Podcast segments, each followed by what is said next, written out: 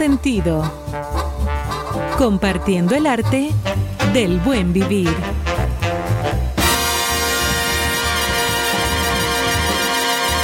Por estación 97.7.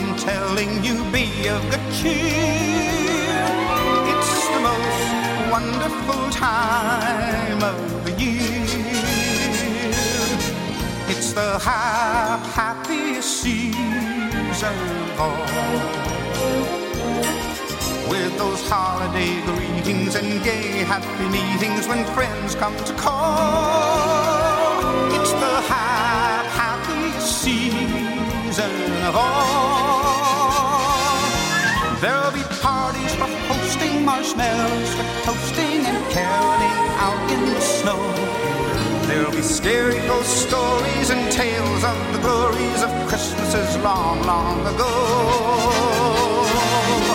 It's the most wonderful time of the year. There'll be much mistletoeing and hearts will be glowing when loved ones are near. It's the most wonderful time.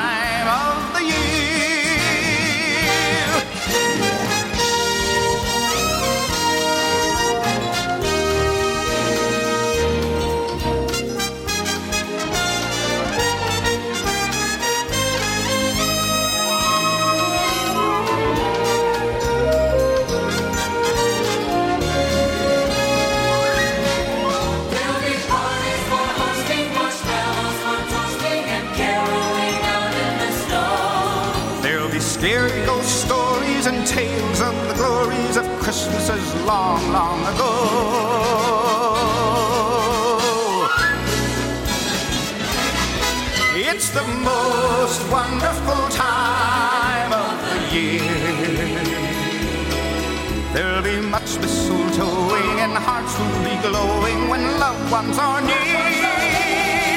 It's the most wonderful time. It's the most wonderful time. It's the most wonderful time.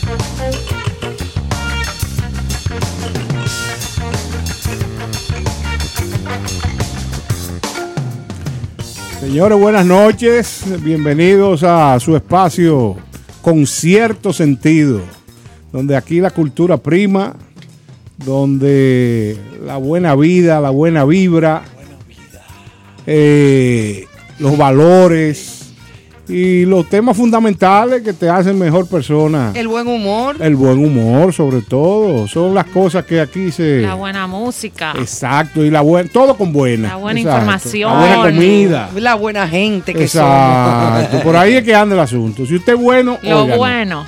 Y si usted está en otro lado, también óiganos para que aprenda cómo ser bueno. Para que se porte bien.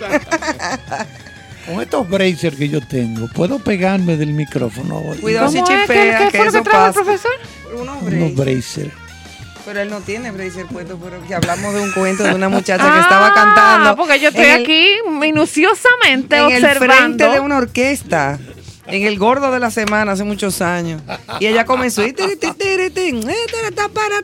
Ah, chipió. Sí, se le pegó los braces al micrófono. Se- estaba Ay, aterrizado. ay, anécdotas interesantes. Le fue mal. Ay. Botó chispa, Sí, sí. chispa, Arbolito chispa. de Navidad y le quedó pequeño. Ya lo Sí. sabe, a ella le dio como una cosa, los cabellos le quedaron un poco mal. Después de Ay, sí. Dios, perdóname, señor. No, Ella, ella no ustedes- termina. en Ustedes su son cama. terribles. No, no termina. Y tú te ríes, Hay- pero ustedes callado. hay que exhumarlos. Tú te ríes callado. Exhumado, wow. Felicidades, señor Ivón y el ¿Por qué? señor Néstor Caro por su Se ganó- partido de anoche. ¿Se ganó algo? Por el Licey. Ah, Felicidades. ah, mira, muy no, bien. yo estaba diciendo me gané una rifa y no Ah, me lo pero señores, pero, veras. pero ese materialismo. No, hija, pero ganó. felicidades porque a ustedes dos, digo yo, que no ganamos. Bueno, el Licey ganó 8 por 3. 8 por 3, En 24. este momento están empatados a 0 en el estadio Quisqueya. Gigantes 0, Tigres 0. Y en Santiago, Estrellas Orientales 2, Águilas Ibaeñas 0. Muy bien. Oh. Habló el Cero. Mr. Deporte de aquí. Eso ah, no, ese es otro personaje. Ese es Fran Camilo. Ese es Fran Camilo. Bueno, amigo mío. Saludos, saludos. Un gran, un Un gran abrazo para Fran. Ser humano, Fran. Una- Sí, sí, me sí, regaló sí. esta blusita. Claro no me digas. No, Ah. Bien, Fran, de blusita. Fran, por favor, eh. Yo no uso blusa, pero una camisa no cae más. Sí, que somos cuatro. camiseta, Un teachercito. Cinco, cinco con Emanuel. Señores, bueno. dime. Hoy tenemos un invitado especial, pero lo vamos a dejar por ahorita. O lo Sí, decimos sí, ahora. No, no. Sí, eso está en las redes. Ah, ya. Sí, ya es una información de dominio público. Público. Va a estar con nosotros fuerte hoy. el egregio Hochi Fersove. Gran amigo y gran profesional. Claro, en- cineasta, fotógrafo, Sí, señor. Influencer. Influencer, una lista de cosas. Pero o sea una cosa que- fuerte, Con una Jochi. comunidad digital importante en el país. Sí, Pero señor. como todos somos aspirantes a periodistas y se dice que el periodista lo que busca es que el público, el lector o el, el que le sigue pueda obtener información que no sabe. El objetivo nuestro va a ser tratar de que la gente conozca más de Hochi. Exactamente. Es por ahí que va el asunto. Sí, porque mucha gente lo ve como, bueno, el famoso fotógrafo, Sí. realizador, un gran artista del lente que es. Pero hay muchas cosas que no se conocen de Hochi. Claro. Que vamos entonces esta Que noche a conversarlas con él. A profundidad, yo fui a Escuba, traje dos tanques de buzo Ah, sí. para que Ah, profundicemos. Para que Ah, profundicemos. más de 100 Fuego. pies para allá. Claro. Eh, a buscar como- un megalodón. Como dice el profesor Caro, somos una revista de cultura, ¿Oh, sí? lo que significa que le metemos mano a música, cine, literatura, pintura, Ay, todo lo que tenga que ver con cultura de, la, de cierto nivel. Recordar que en esta fecha, en el año 1973, se publicó El Archipiélago de Gulag. Aquel libro, oiga la fecha, 73 que fue una investigación literaria de Alexander Solzhenitsyn sobre el sistema policial que había en la antigua Unión Soviética. El archipiélago de Gulag abarca desde el estado policial en la época de Stalin, 1918, hasta 1956. Entonces se publicó en el 1973 en París eh, la edición original en, en ruso.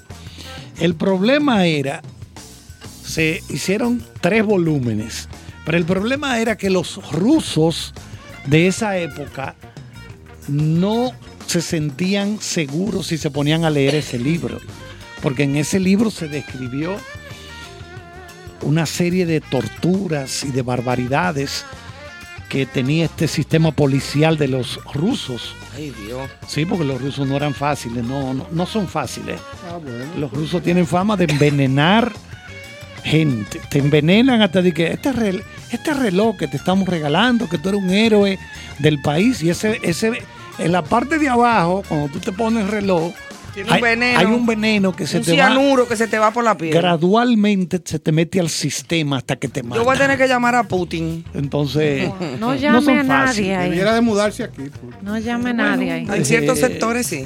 Lo, inter- lo interesante es que este libro, El archipiélago de Gulag, fue un éxito instantáneo. O sea, la gente comenzó a comprarlo como loco en todo Occidente, Estados Unidos, Europa, etc. Y, claro, de una vez TASS, que era la TASS, que era la agencia oficial de noticias soviética, declaró la obra de Solzhenitsyn como algo infundado contra el pueblo ruso. En el año febrero del 2000 eh, 1974, Solzhenitsyn fue arrestado, le quitaron la ciudadanía y fue deportado. Luego se estableció en Estados Unidos en los años 80, rehusó la oferta de Mikhail Gorbachev de, de que le iba a dar de nuevo la, la, ciudadanía rusa o soviética, ¿verdad?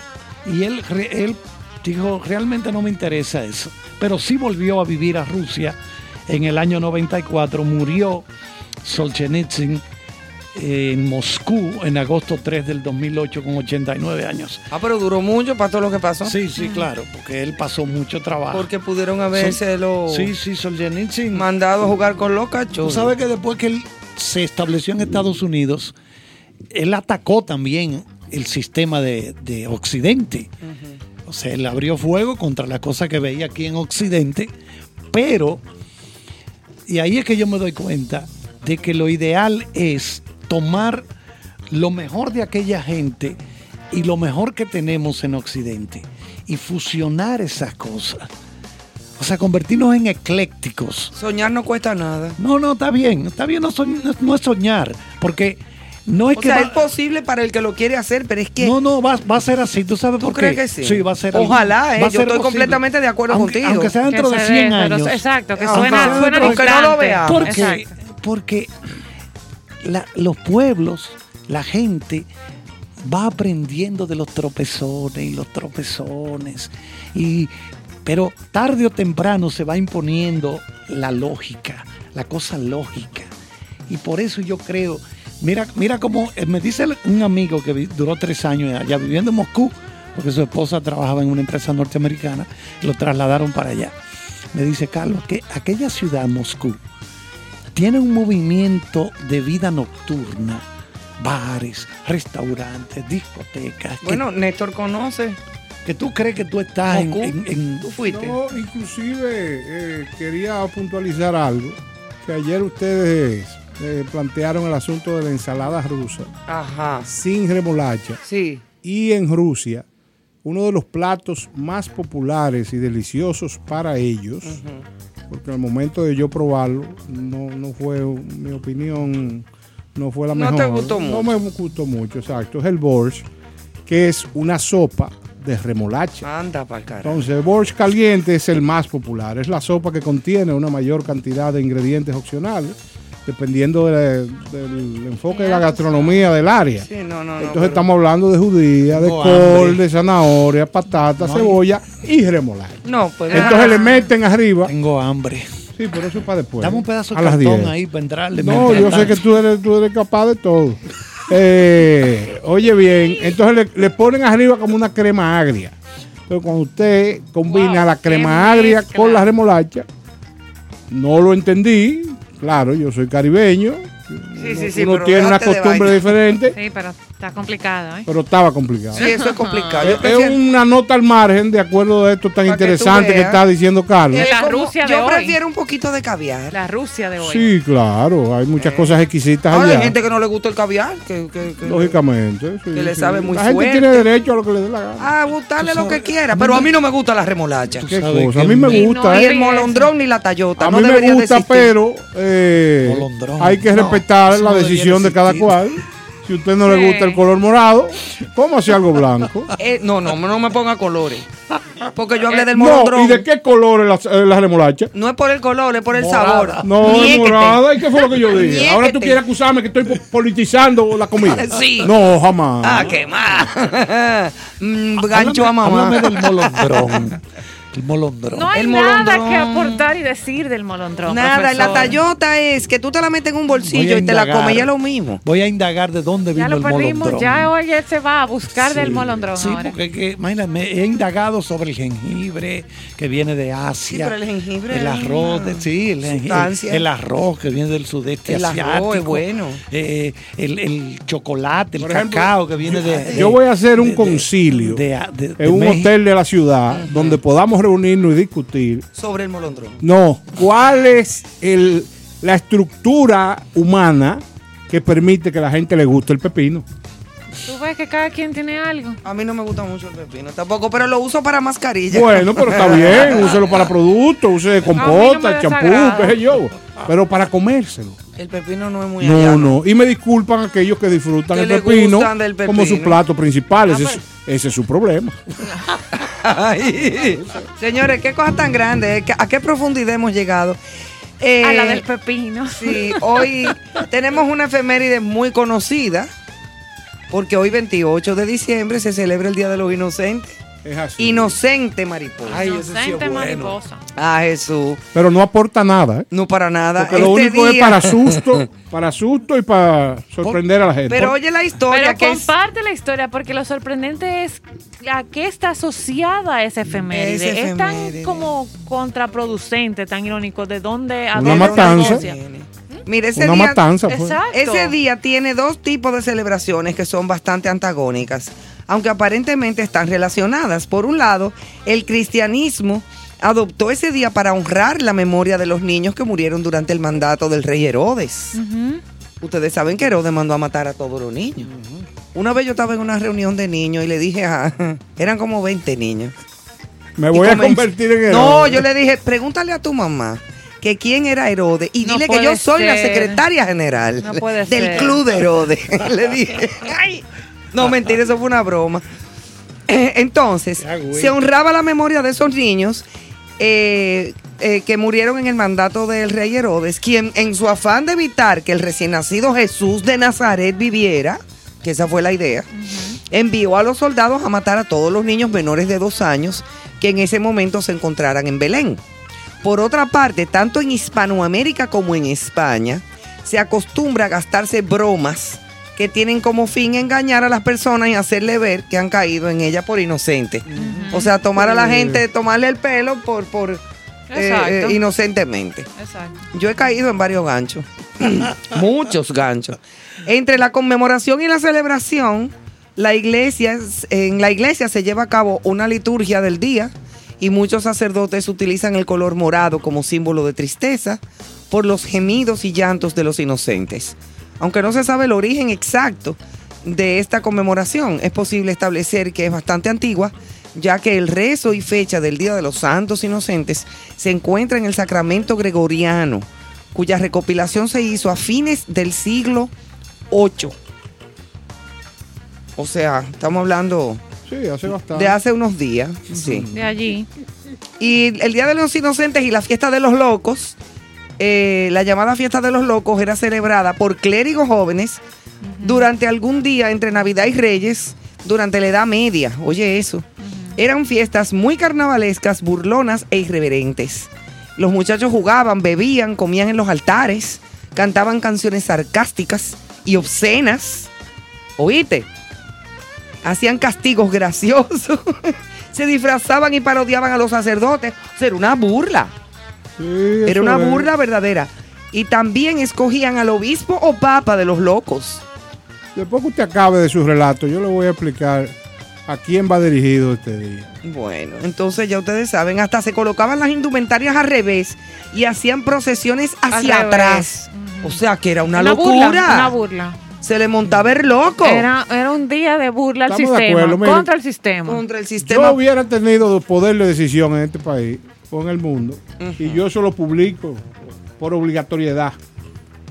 En las redes, en los periódicos, pongo vallas, o sea, hago una publicidad porque ese día está dirigido para aquel que anda en el limbo, que es el individuo que no se recuerda de qué día es. Ahora, lo que no entiendo, ¿por qué celebramos esto 28 de diciembre acá Precisamente. y en Estados Unidos April's Fool?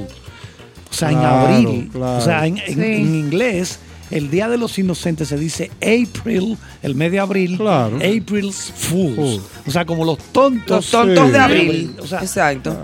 Y aquí Da- es dame- inocente mariposa. Déjame ver si esa faconeo, En Hispanoamérica y en España. No me convence por qué la diferencia de fechas. Hay que, hay que investigar eso porque en Hispanoamérica, como, como leía ahora mismo, y en Espa- y en exacto, en España, Europa, en- exacto. eh, exacto, eh, eh, es en esta fecha. Exacto. Asociada Pero a en lo anglosajón, pues no sabemos. Eso es lo que es bueno averiguar. Porque la- hay mucha gente que se confunde con, recuerden que el 30 de noviembre se celebra el, lo que es el baile blanco El o día San Andrés, exacto. que no tiene nada que ver con eso. esto, claro. Sí, sí. Y posteriormente a esa fecha viene el día de los fieles de los fieles difuntos, El, el- el 2 de noviembre. el 2 de y noviembre. el 3 de diciembre es mi cumpleaños. No me digas. Sí. Ah, pero mira qué bien. Sí, sí, lo celebramos que aquí. también se sabe no que sé eso qué pasa. tiene que Sí, ver. lo celebramos aquí. Oh, Vamos sí. a aceptar. No, el El calendario. día- no, el, el día de los fieles difuntos, No, está equivocada. El día de los fieles difuntos es el el primero. es el primero de diciembre, si no me equivoco. No, De noviembre, de noviembre.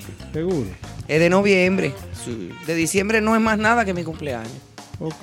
¿Y San Andrés eh, cuándo? El, que 20 cae? el 30 de noviembre. De El noviembre. 30 de noviembre. Ujú. Bueno, ese mes. Que lo compartimos Sí, en noviembre es que pasan como esas cosas. Exacto. Pero ahora no sabía esto del... En Estados Unidos se celebra viernes primero de abril, Ya usted sabe. el April's Fool. Pero ¿por qué razón? Eso es lo que estoy Eso es lo que hay que aquí, buscar.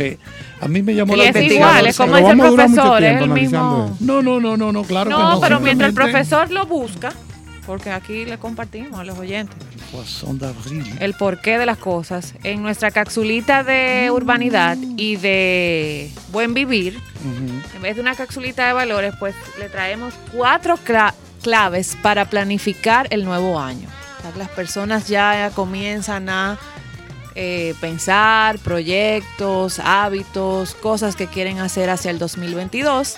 Se va el 2021, tiene las horas contadas y le vamos a compartir estos, estas cuatro claves para planificar el año. Eh, si usted es de esas personas que le gusta organizarse, hacer sus metas eh, y nada, planificarse. La primera es, así de forma breve, haz una lista de los logros de este año.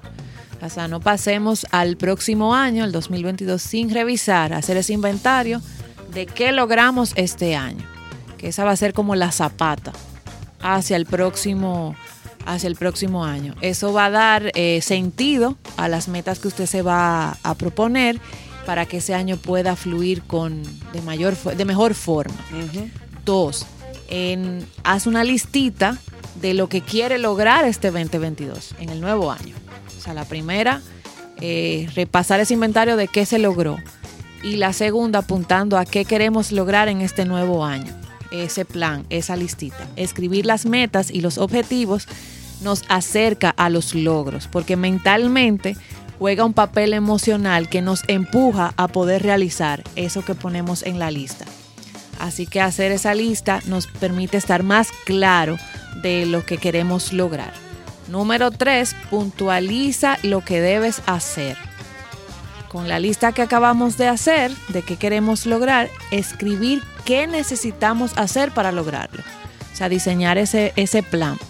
Que las acciones estén enfocadas a las metas que nos van a permitir lograrlas. Eh, tener como ese diseñito del plan. Y por número 4, divide los logros por etapas. No vamos a lograr todo al mismo tiempo con excelencia. Así que la recomendación es que tomemos en cuenta divisiones en el año, como dividir en este primer trimestre, en la mitad, ya hacia el final. Entonces eso puede hacerlo más factible dependiendo los objetivos que, que nos hemos propuesto. Y de esa manera podemos tener como ese checklist y no arrancar el año tal vez eh, eh, ya Como como, en desubique. desubique, como, Sí. ok, no. Así sencillito, cuatro claves bien prácticas. Inventariar qué logramos este año, que eso nos permite ver que sucedieron cosas buenas, que se lograron cosas, la zapata. Entonces poder eh, hacer una listica de qué queremos lograr, qué vamos a hacer para lograrlo y dividirlo en etapas durante el año. Cuatro Eso cositas está muy sencillas. bien. Bueno, Eso está aquí muy encontré correcto. algo, el del origen de este Día de los Inocentes.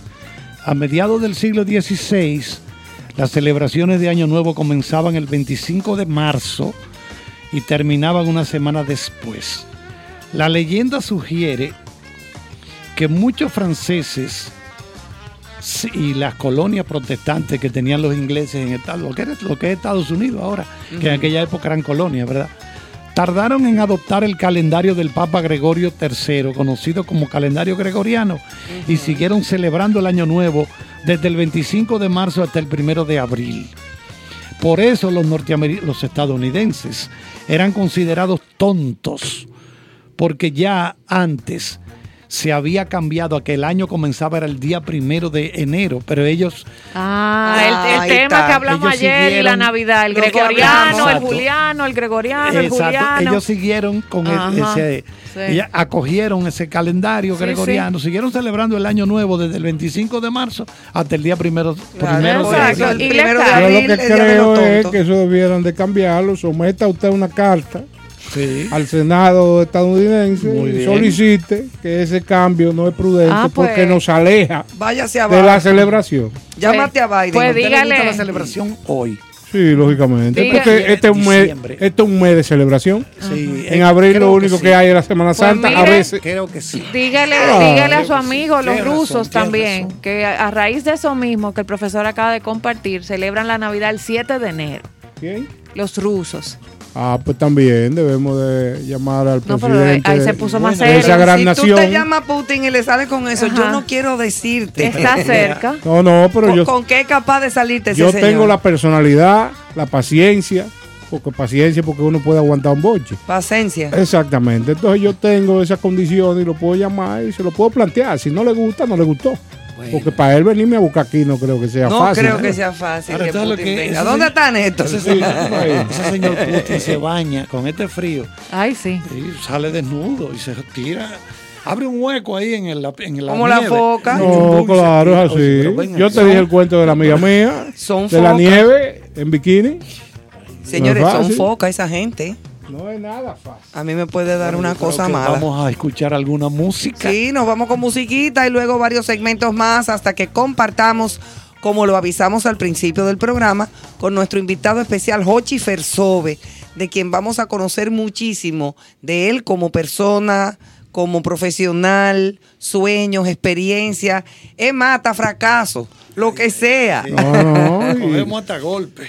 Oye, eso. Nosotros de todo. Señores, y ¿eh? seguimos en Navidad y siempre aquí hay un asociado importante de este programa que no es más que Frank Sinatra. Entonces, disfruten de la Navidad con Frank Sinatra.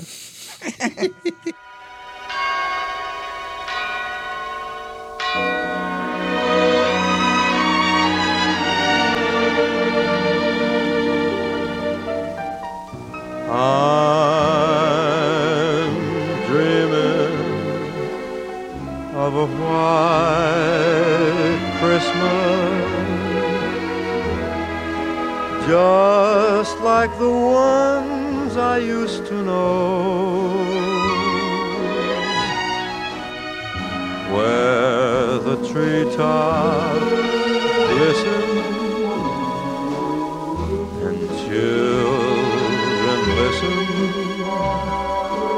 Hear sleigh bells in the snow.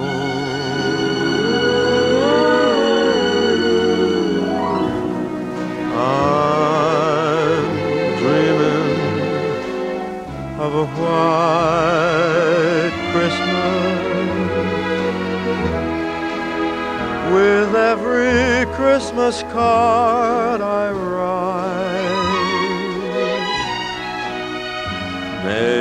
day.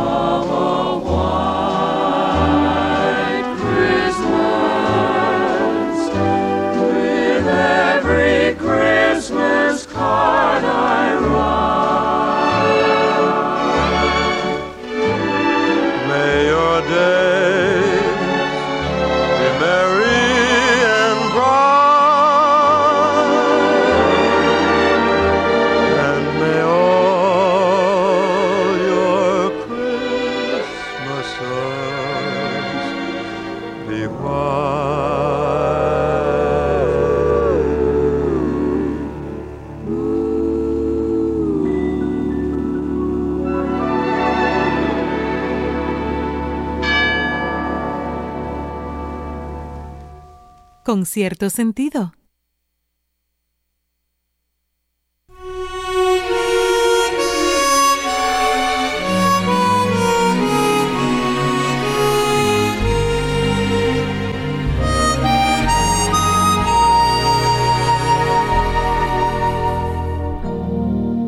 Te deseo muy felices fiestas y a tu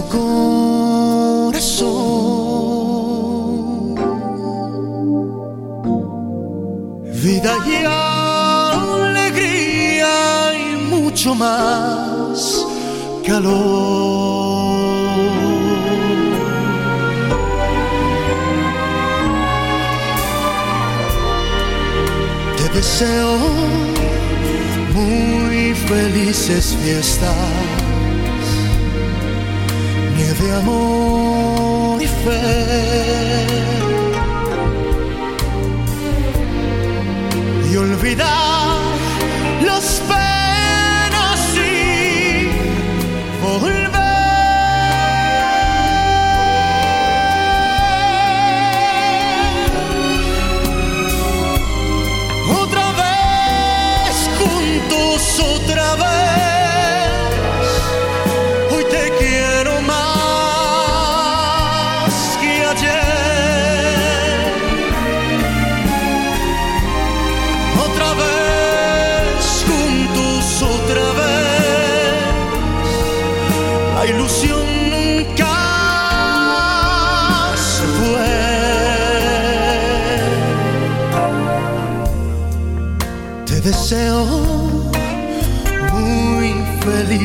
fiestas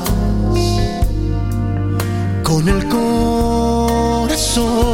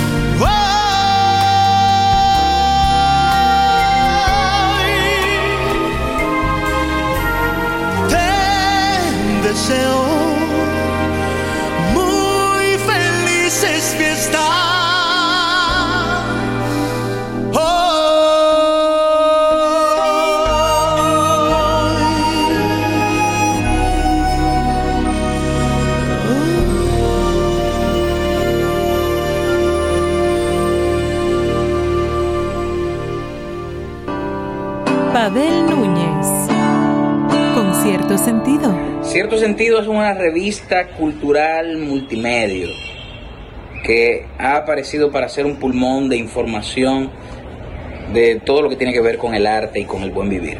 Así que, ya saben, manténganse en contacto con cierto sentido. Por estación 97.7.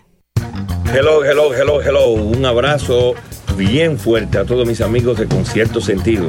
Gracias por compartir el buen vivir y la buena música. Chichi Peralta les quiere un saludo a todos sus seguidores y enhorabuena, eso va a ser un éxito. Dios le bendiga. Con cierto sentido. Ahora, en contexto. Con cierto sentido.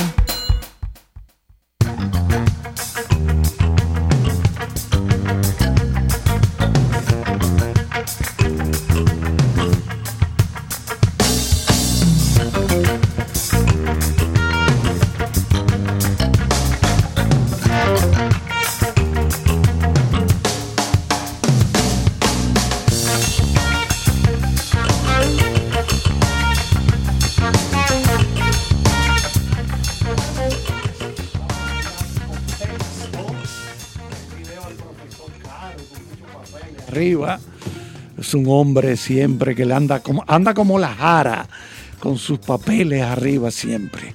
¿Por qué, profesor Caro? Buen recuerdo, eh, el comandante Lajara Burgos decía que al andar con los papeles tenía la prueba de la cosa. Eso sí es verdad. Entonces, en este caso no son pruebas, porque yo no soy abogado, pero en este caso que nos ocupa es, no es más que el guion. Bueno, eh, yo voy de ahora en, en nuestro contexto, voy a abrir con algo interesante y que en esta fecha, pero bien para atrás, bien para atrás, porque eso fue en el 1895, se proyectó la primera película comercial. Pero ya tú leías cuando eso. Sí, claro. Lo que, lo que me interesa de esto es la... Eran películas de, de minutitos, de los hermanos Lumière, para quienes yo trabajé. Sí. siento contento Te recuerdo, te recuerdo, ahí en la pastel, ¿no? Era? Claro. En la pastel. Sí. El cine Lumière. Ahí él era. Bueno, pues los hermanos ahí- Lumière. Ahí él era portero. Diciembre 28 de 1895 se proyecta la primera película comercial en el Gran Café de París. Yo recuerdo que a mí me sacaron por una oreja de ahí, porque yo Por quise, la, me- por la de Van Gogh. sí, quise meterme sin pagar. Usted fue travieso desde pequeño. Claro, claro. Yo pensé que te iba a decir travesti. Bueno, esa primera película, esa primera película comercial que se proyectó 1895, ¿eh? finales del siglo XIX, fue Salida de la fábrica Lumière. Esa simpleza. Y esos hermanos Lumière proyectaron una serie de, de escenas cortas de lo que era la vida cotidiana en Francia. Cosas sencillas, ¿verdad? Una gente arrastrando una carreta. Pero hay gente que hizo, eh, ¿cómo me proyectó? Cirugías, no se recuerda que hablamos de esa historia. Sí, y Eh, cobraron admisión por eso. se cobró dinero por eso. Derecho de admisión. Entonces, pero vamos a recordar brevemente ya, para recordar que la tecnología del cine tiene sus raíces en los años 1830. Estamos hablando de 65 años atrás, cuando Joseph Plateau de Bélgica y Simon Stanford de Austria simultáneamente desarrollaron un dispositivo llamado el, fenaquisto- el fenaquistoscopio, que incorporaba un disco que daba vuelta, que tenía ranuras, y por ahí usted veía una serie de dibujos creando el efecto de una imagen en movimiento. Ese fenaquistoscopio está considerado el precursor de las, del cine, que fue seguido eh, décadas después, y en 1890 Thomas Edison y su asistente también probaron, pero yo creo que el mérito, el crédito, lo deben tener los... El crédito lo tienen los, los hermanos Lumière. Pero claro que sí. Los hermanos Lumière. Porque ninguno logró comercializar eso como ellos. Aquí había un señor en el área del Caribe. Ya recuerden que la primera vez, la primera película que se proyectó aquí fue en Puerto Plata. Sí. Había un señor que representaba a los hermanos Lumière en todo el área del Caribe. Tenían uno en Rusia, tenían otro, porque ellos, ellos tuvieron la visión del comercio. Sabían que esto era un espectáculo grande. Pero vamos a escuchar esto que nos tiene nuestro ingeniero de sonido.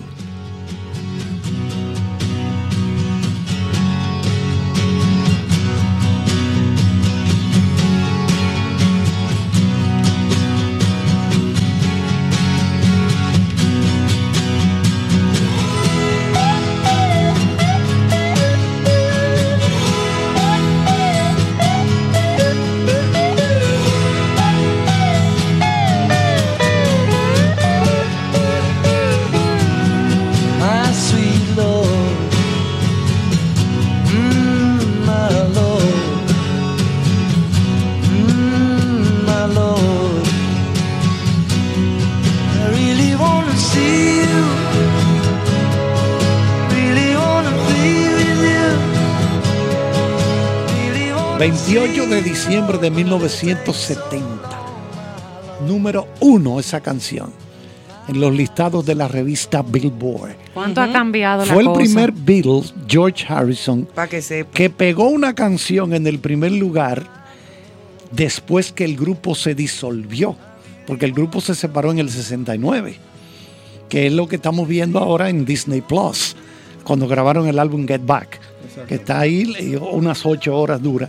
Entonces esta canción, si la gente que la conoce, nota que él combina aleluya, el aleluya de nosotros, con el Hare Krishna. Con Hare Krishna. ¿Qué es lo que buscaba George Harrison con eso? Romper con el sectarismo religioso. Las barreras. Las barreras, O exactamente. sea, Dios es lo mismo. ¿Por qué tengo yo que decir que la religión mía es la única que sirve? Que yo soy el pueblo elegido por y que Dios. yo soy Son- la, la que tiene la salvación. El resto del mundo se. Es un disparate, señores. Y una vez más, el arte uniendo, Ah, no, no, pero unificando claro que la sí, música. Obviamente. Claro que sí. Y, Entonces, y hablando oye, de creencias. el mejor canal. Y hablando de creencias, Justamente. justamente. oigan la noticia que yo tengo aquí: los talibanes. ay, Ay, esos, ellos Yo tan quisiera que se encontraran conmigo un talibán. A Que no va a pasar nada. Ruégale a Dios que no.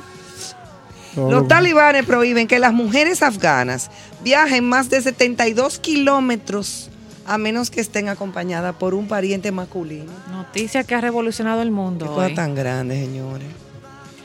Seguro que son tú. impotentes imagínate todos. tú.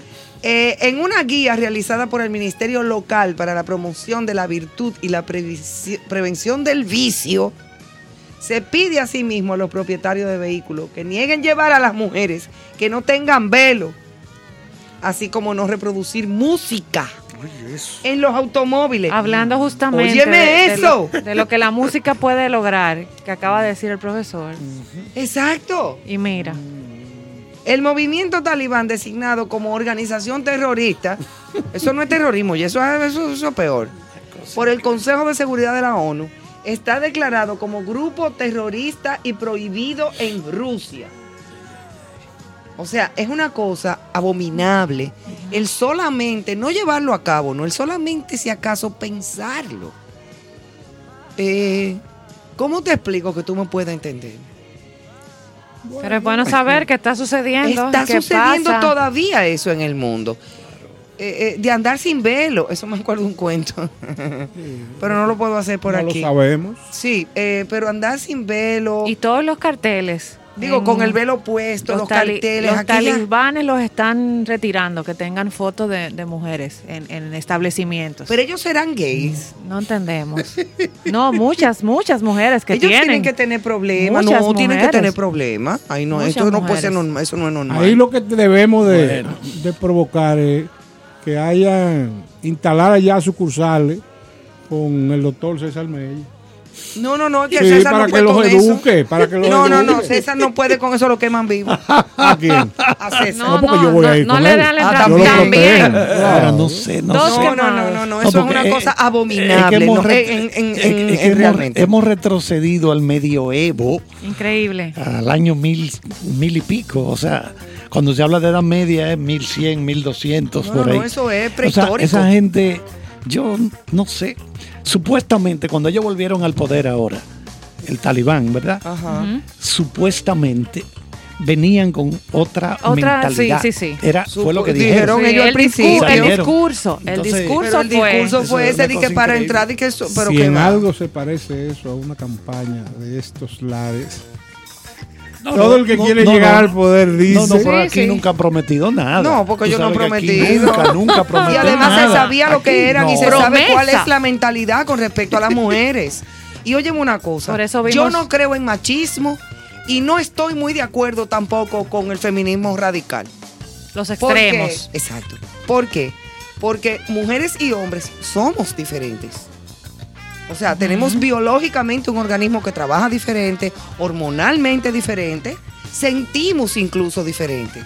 La mujer tiene un sexto sentido que Sí, no la tiene el hombre. Y hasta siete a veces, Un cariño. séptimo y un octavo. La mujer tiene una vida espiritual tan profunda. Es que damos la que- vida, que- exacto, traemos, la- damos a luz. a- al dar vida, la mujer es una aliada de la creación. No, y la mujer es, pero- es periférica. pero es nadie es todo. Sí, porque los hombres no pueden caminar y comer chicle al mismo tiempo. o sea, no, la no, no, mujer es otra no. cosa. Eh, pero pero no, es, un- no es una cuestión de que quién es mejor, es una cuestión de engranaje. Pido la paz para esta guerra. Si no, Es no, yo no estoy en guerra. No, yo no estoy en guerra. Es interesante que veamos este capítulo como seres humanos. Exacto, es lo que te digo, el engranaje y el respeto.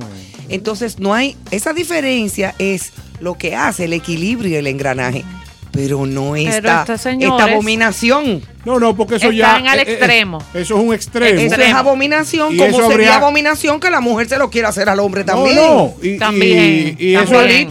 eso es digno de un análisis, pero sin olvidar que estamos hablando de que sociológicamente debemos de analizar el país, debemos analizar la región y ver por todo lo que ha pasado esa área y, su- y su- los individuos que, que viven ahí para poder buscarle la razón que nosotros no se la vemos. No. ¿Por qué? Porque ve- venimos conceptualizados de una manera totalmente No, diferente. no, no, y es que, que- es, que, es que yo no creo que pueda haber ningún tipo de razón para tú minimizar, pisotear y humillar a ningún ser vivo en el planeta. No, porque el término quizás no sea razón.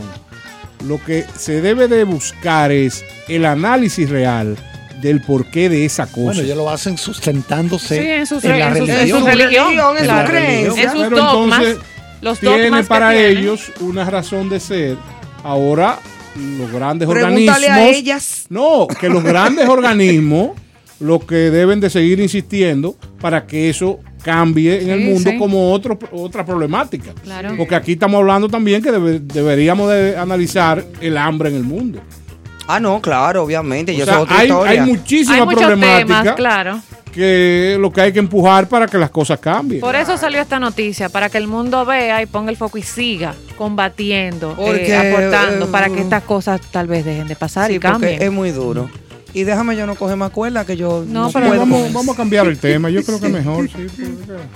Estamos en Da- da- Navidad. Dame data, Santana. ¿Qué tú me tienes, Santana? Bueno, Carlos, tú todos los días estás más loco, ¿eh? De verdad es preocupante lo tuyo. O sea, A mí me encanta la, la- locura. la- Creo que el que no está loco no está en nada. Escuche, Vaya. profesor.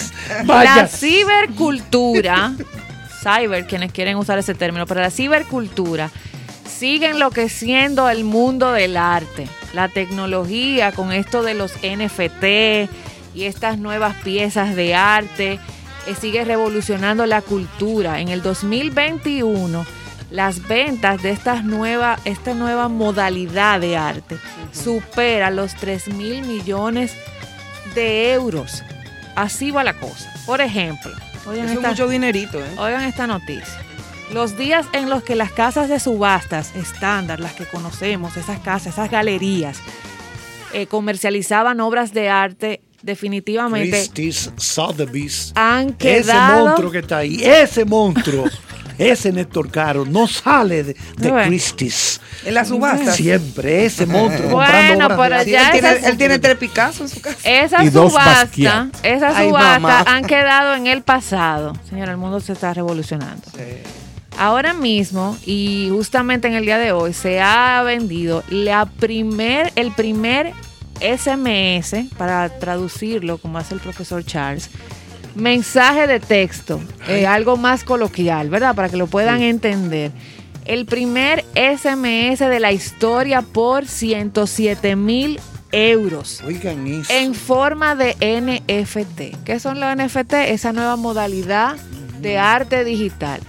¿Qué decía ese mensajito que se acaba de vender por 107 mil euros? Mamá, los plátanos están. Algo ¿Tú te parecido. Decía, es un mensajito que data del 3 de diciembre de 1992 y tenía 15 caracteres y decía Feliz Navidad, Merry Christmas.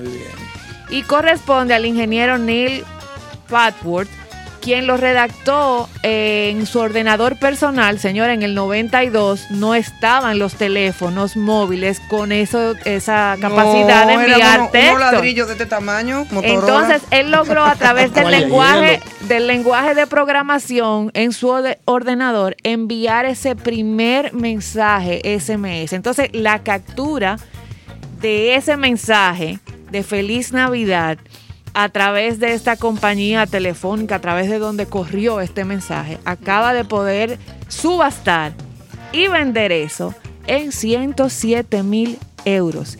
Y la industria del arte digital lleva este año más de 3 mil millones en subasta. Y yo buscando 3 mil pesos. Ay, 107 mil euros, eso yo no le puedo Así calcular. que a la familia mismo. de Concierto Sentido vamos a investigar, a leer, a conocer esta nueva modalidad de arte digital Bueno, señores, ¿tú que te está imaginas? revolucionando la cibercultura. Es ¿Tú te así. imaginas que ese mensajito hubiera dicho, eh, tía fulana, Déjalo que ahí. eso va? ya. Eso, Ya, ya. No, es que ahorita sale y va, ese va a costar 200. eso va a costar 200, ¿sabes? Porque tiene más caracteres que Merry Christmas. Señores, Señor Néstor. Otra noticia eh, que es- ha sido una sorpresa, que la duquesa de Cambridge ha mostrado su talento desconocido al sentarse al piano para interpretar una canción junto a Tom Walker. Esto fue en la abadía eh, y sorprendió a... Era un, un evento televisado a través de la cadena británica ITV para ver el concierto juntos en Navidad. Eh, la duquesa ha promovido en la abadía de Winster y eso a pesar de las imágenes que ya habíamos visto sobre los preparativos. Parece que esta señora se sentó al piano y le dio una sorpresa al mundo.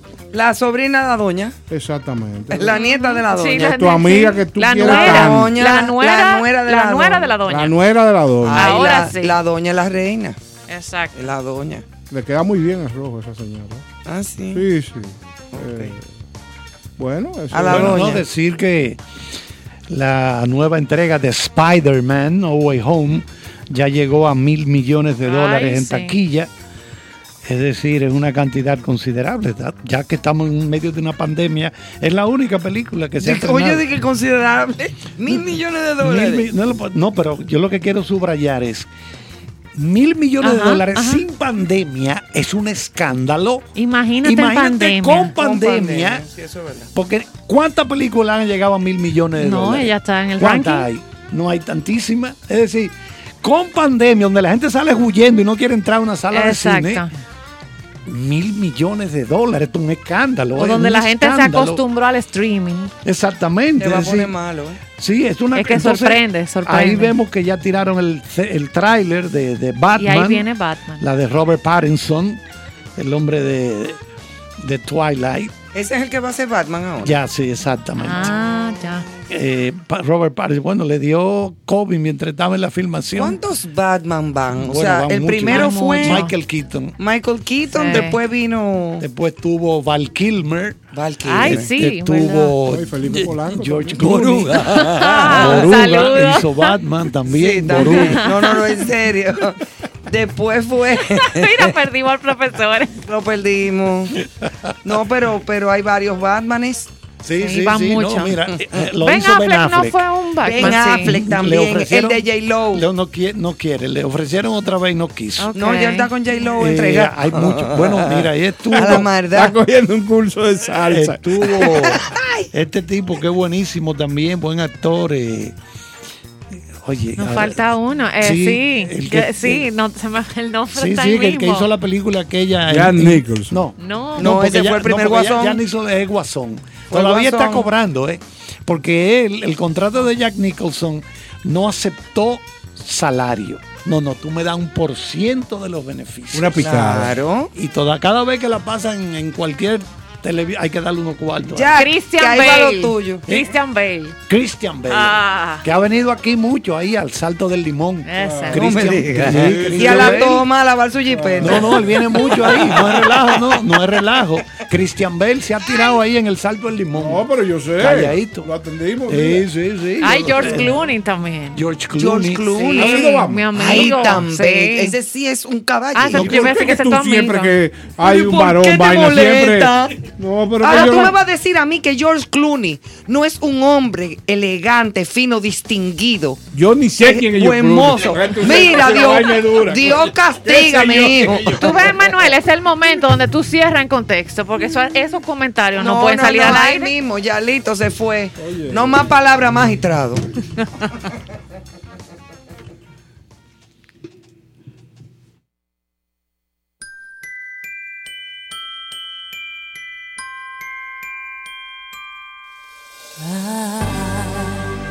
Don't want a lot for Christmas. There is just one thing I need. I don't care about the presents underneath the Christmas tree.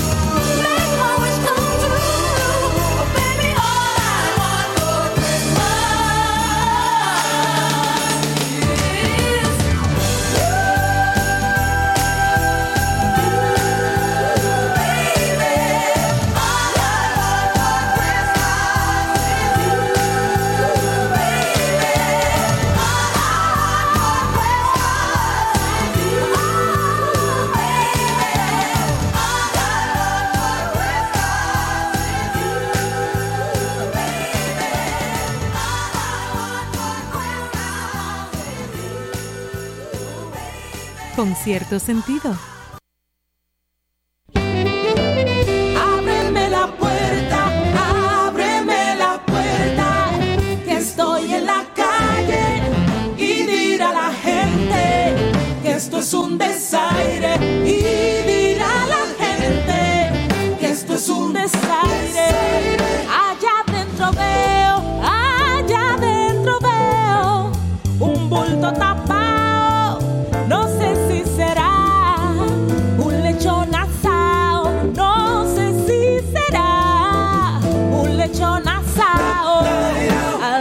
Las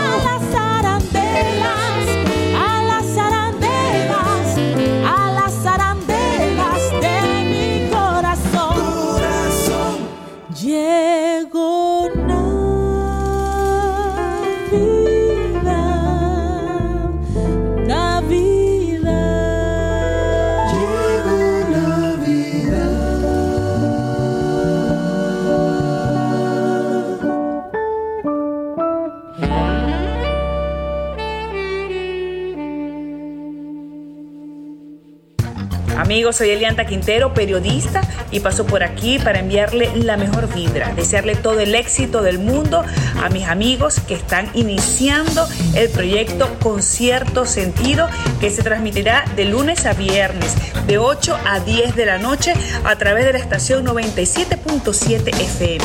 Un concepto que buscará resaltar los valores, la cultura y el arte. A ustedes lo mejor del mundo. Con cierto sentido. Cooking Victoria. Con cierto sentido. Muchísimas felicidades a mis amigos de Concierto Sentido. Gracias por compartir el arte del buen vivir. Enhorabuena, allá nos vemos.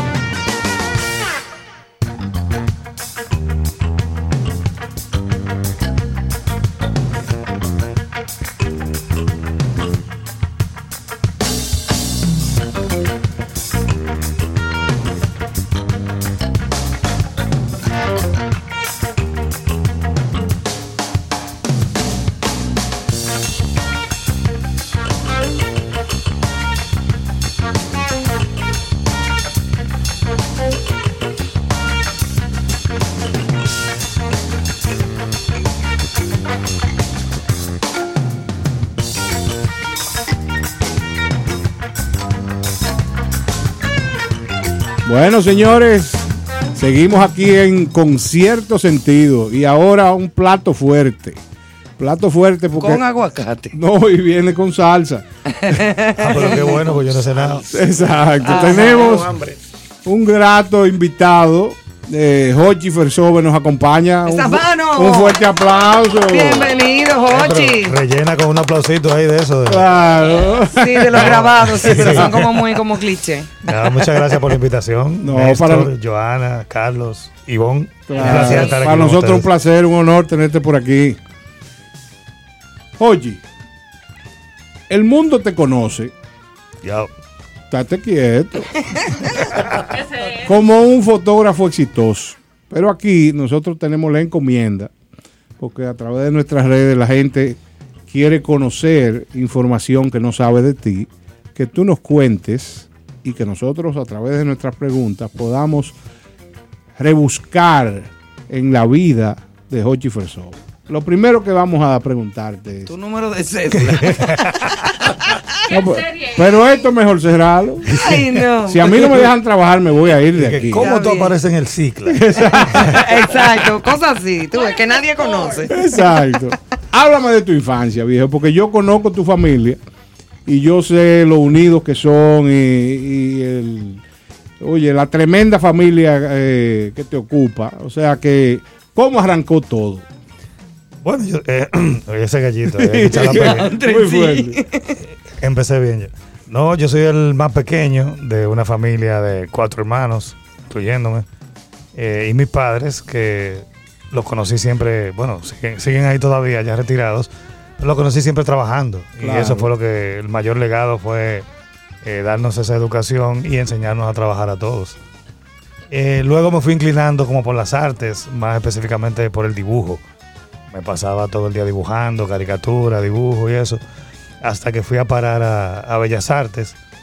Eh, no terminé la carrera, pero porque ahí empezó ya la carrera de arquitectura y ahí tomé la, la materia de fotografía.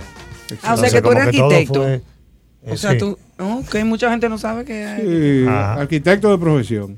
Ya tú Y le apasiona. cada Pero vez- es arte. Claro, pero que cada vez que tiene la oportunidad de involucrarse en algún proyecto que tiene eh, la necesidad de, dise- de diseño, Claro. yo se pone como un muchachito. Le gusta eso. le Ay, gusta. sí, ay, sí, ay, sí. Así, mismo es. así.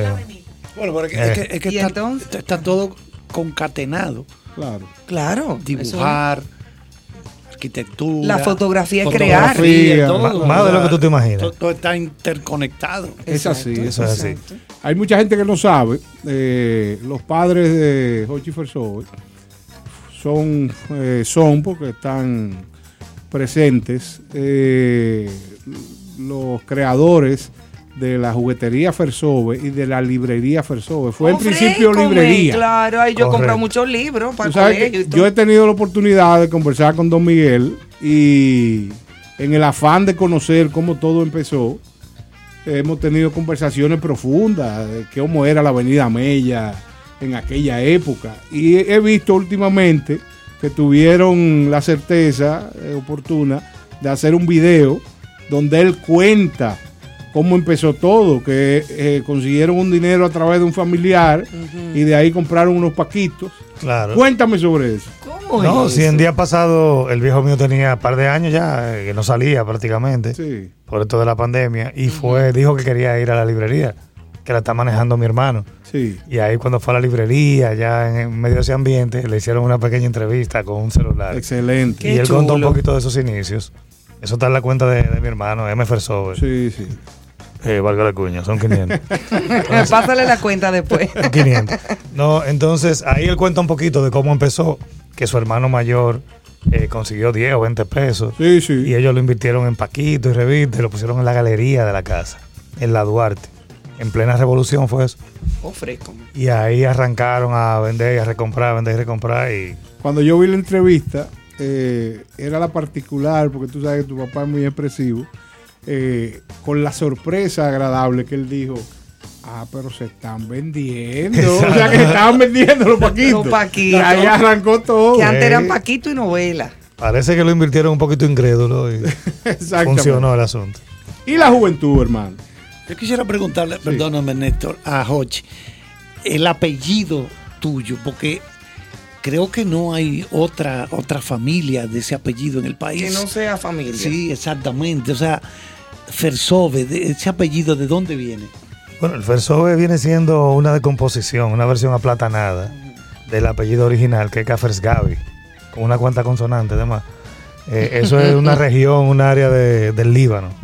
Gavi, y era el apellido del, de mi abuelo que vino O de sea allá. que ustedes son libaneses. Bueno, de origen. nosotros somos dominicanos. mi- Pero de origen- Mi abuelo libanés y vino, Exacto. vino al país. Entonces el Gaffers Gavi, tú sabes, como todo el mundo como que lo aplatanó, esos apellidos así incómodo de, de escribir, y le quitaron una cuanta consonante y quedó Fersove. Un hermano de mi abuelo que se había ido a Venezuela hizo el mismo proceso, pero quedó Segavi. O sea que nosotros tenemos una familia en Venezuela, apellido Segavi, pero son igual primos y eso de nosotros. Qué interesante. Se dividió entre. Fersove y Segavi. Y Segavi. Entonces, eh, juventud, háblame de la marquesina. ¿Qué es la marquesina? Me imagino que te refieres a- al local original del Claro. estudio de Fersove. Claro. Sí, no, así mismo yo cuando tenía 23 años eh, y mi mamá tenía una tienda boutique en la marquesina, se usaba mucho la boutique de Sí, ropa. sí. y- Ay, sí. en la marquesina y ya tenía como seis meses cerrada, pues ya, ya como que había, había cerrado eso. Y ya yo estaba en la fiebre de la fotografía, que había tomado mi curso y, y lo tenía de hobby. Y yo un día le dije, doña, usted debería prestarme esa marquesina El para local, yo claro. eh, iniciar un pequeño estudio junto a mi hermano mayor, que ya era fotógrafo. Sí. Pero no tenía como un local, sino que él tenía los equipos y lo armaba. Y la doña dijo que sí, esa misma tarde, antes de que se arrepienta, sacamos toda esa ropa en maleta. Y hicimos un fondo sin fin y todo en, en el espacio de una marquesina. O sea, literalmente. La mitad era un sinfín blanco, como de 3 metros por 3 metros. Ahí metí yo banda de rock completa, hacerle video y fotos. No, en broma. Sí, sí, sí. Ahí duramos unos cuantos años. Qué bueno, qué bueno. Pero antes de eso, en tu juventud, eh, sabes que nosotros venimos de, de barriadas cercanas. Eh, yo vivía en Bellavista y tú vivías Mirador Norte. en Mirador Norte. Eh, Sí, yo me acuerdo que tú eras DJ de- de, Claro, hogar. claro, el hotel, exactamente. sí, claro. Pero, pero te- claro, pero teníamos muchos amigos. Eh, Tony Almón, por ejemplo. Claro, Tony. Claro. Y ustedes tuvieron una experiencia también con Colorín.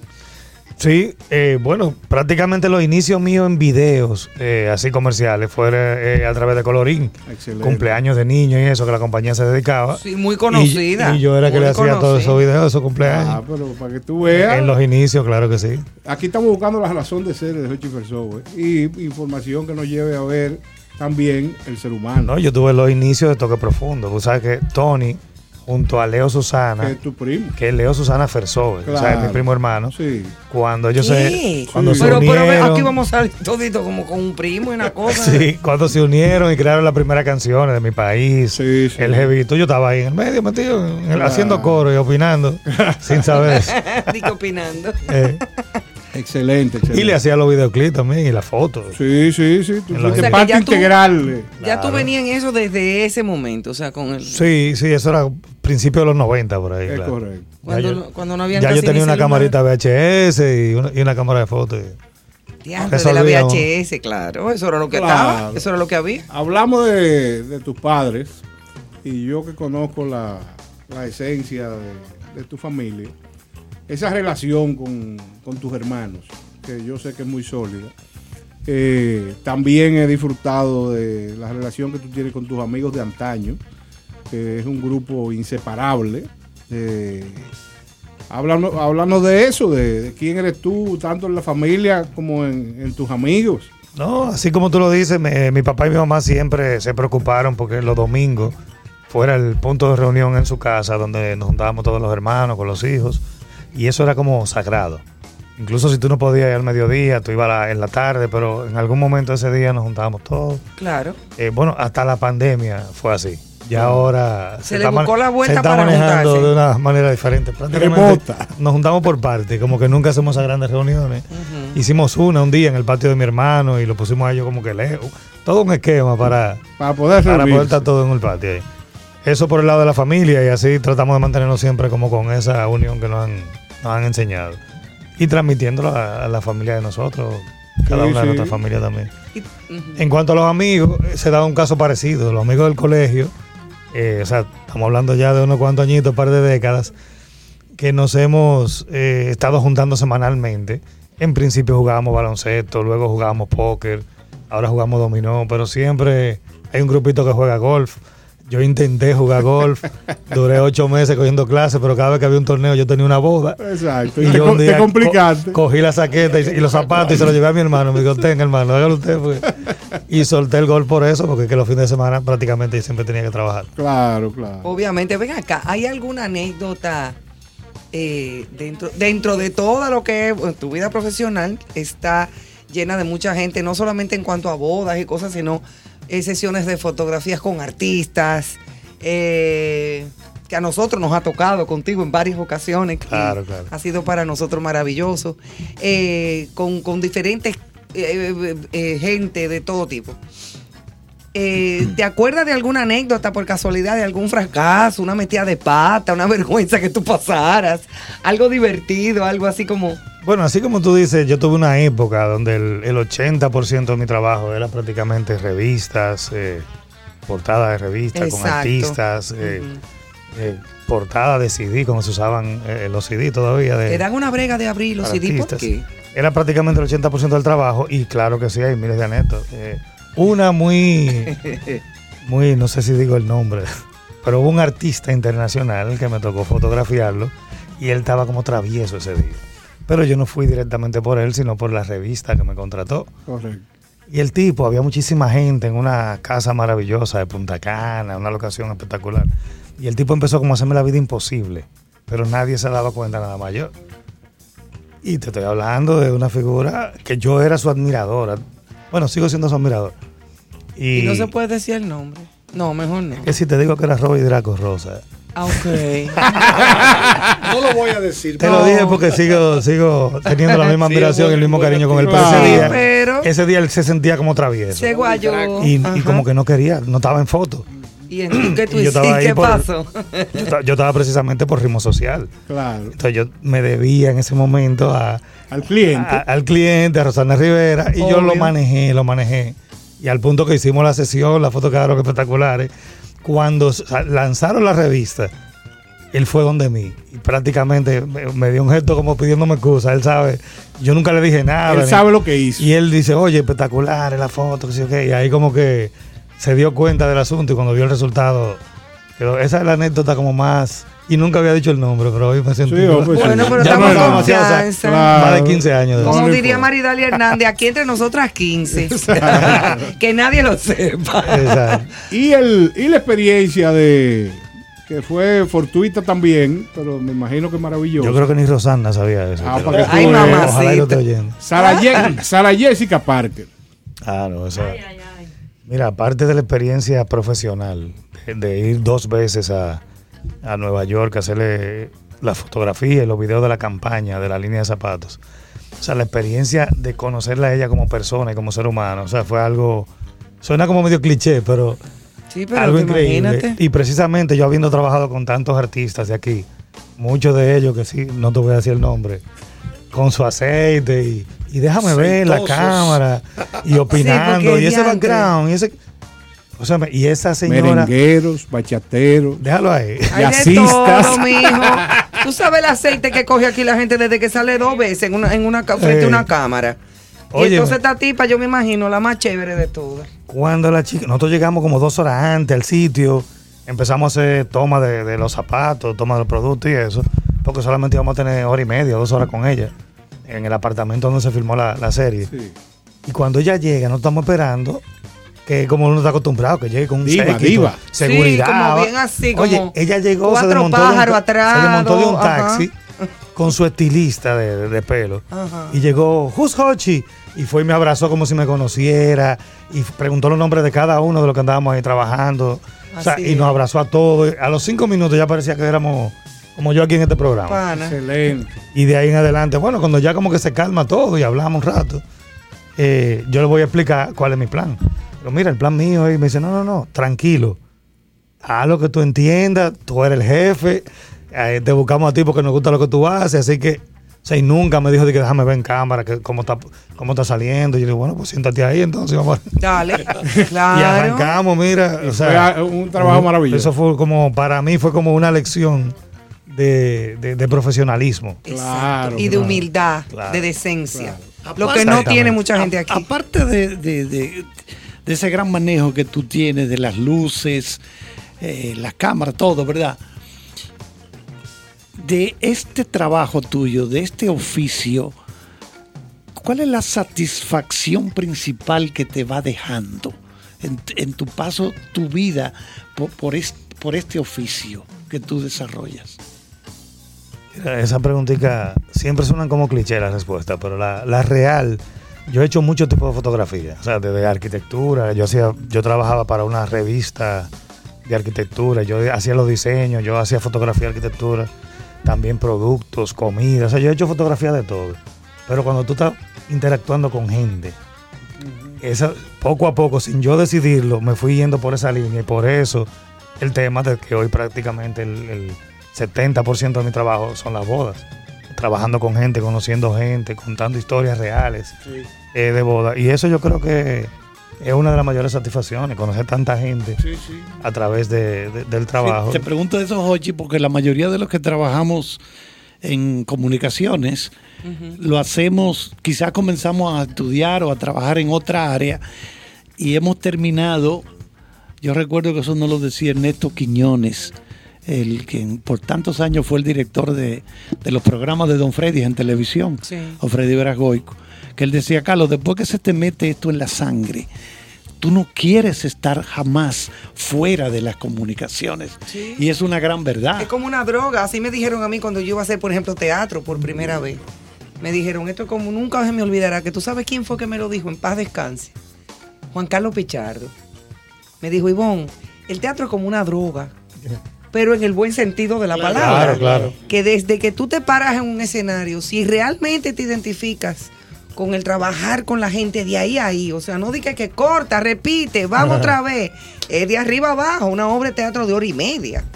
Y si te gusta, eh, tú no vas a poder dejarlo de hacer nunca. Y es verdad, eso, eso es así.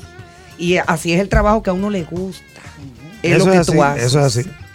Algo que te apasione, tú lo- siempre lo vas a estar haciendo y, Claro. y como tú dices, no quieres dejar de hacerlo. O sea, No, no, aunque llega un pase mucho llega un tiempo y momento no lo que tú hagas. te, tú te quejas de que tienes mucho trabajo, pero de que tienes tres días sin hacerlo ya está otra No, vez. no, nervioso. Lo- nervioso. Claro, claro. A mí me hacía Claro. falta en estos días ya venir aquí a la cabina, no es mentira, ¿eh? No, no, sabemos, Que ya- sabemos. Te cambiaste un día, fin de semana. Que, óyeme, el domingo 26... Me llamó. Yo llamé a, a no Joana, haciendo este paréntesis.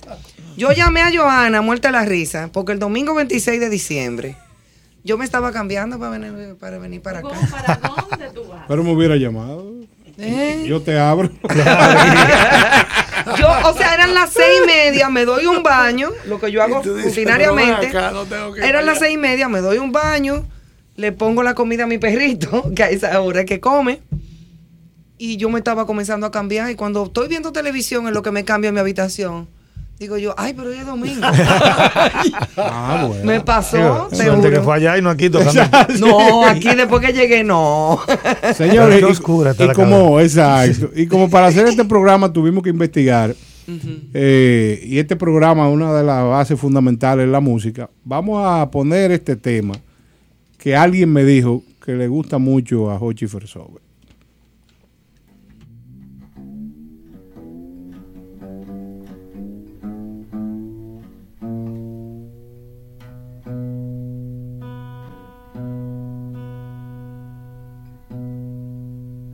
Que no arranquen los coches, que se detengan todas las factorías, que la ciudad se llene de largas noches y calles frías,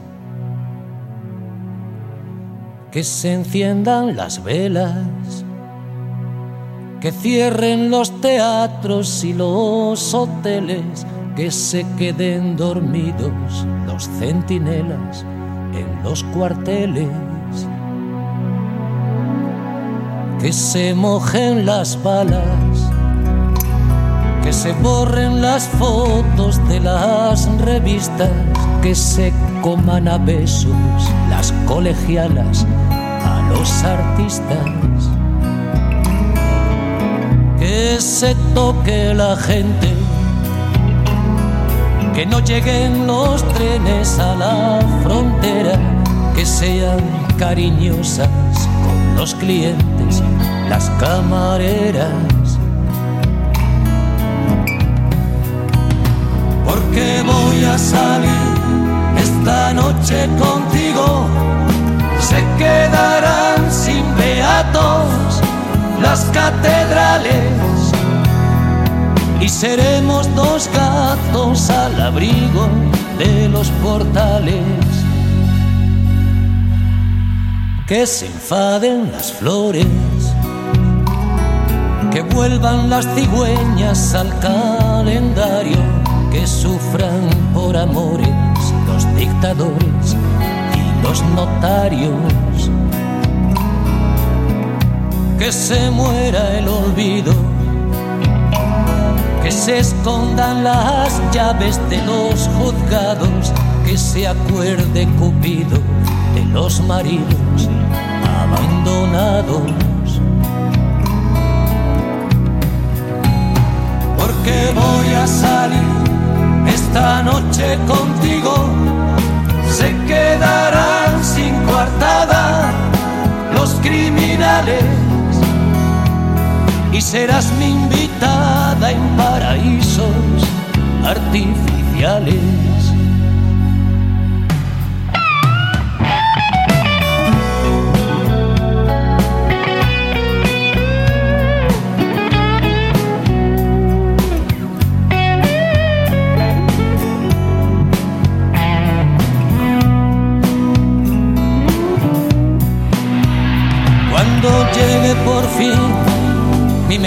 A tus manos. En la gasolinera vieja esperaré y tomaremos juntos al abordaje la carretera que te conté. Dejaremos colgada la caprichosa luna sobre los cines y las estatuas públicas derribadas los jardines. Porque voy a salir esta noche contigo. Se quedarán sin medallas los generales y seremos los gatos más canallas de los portales.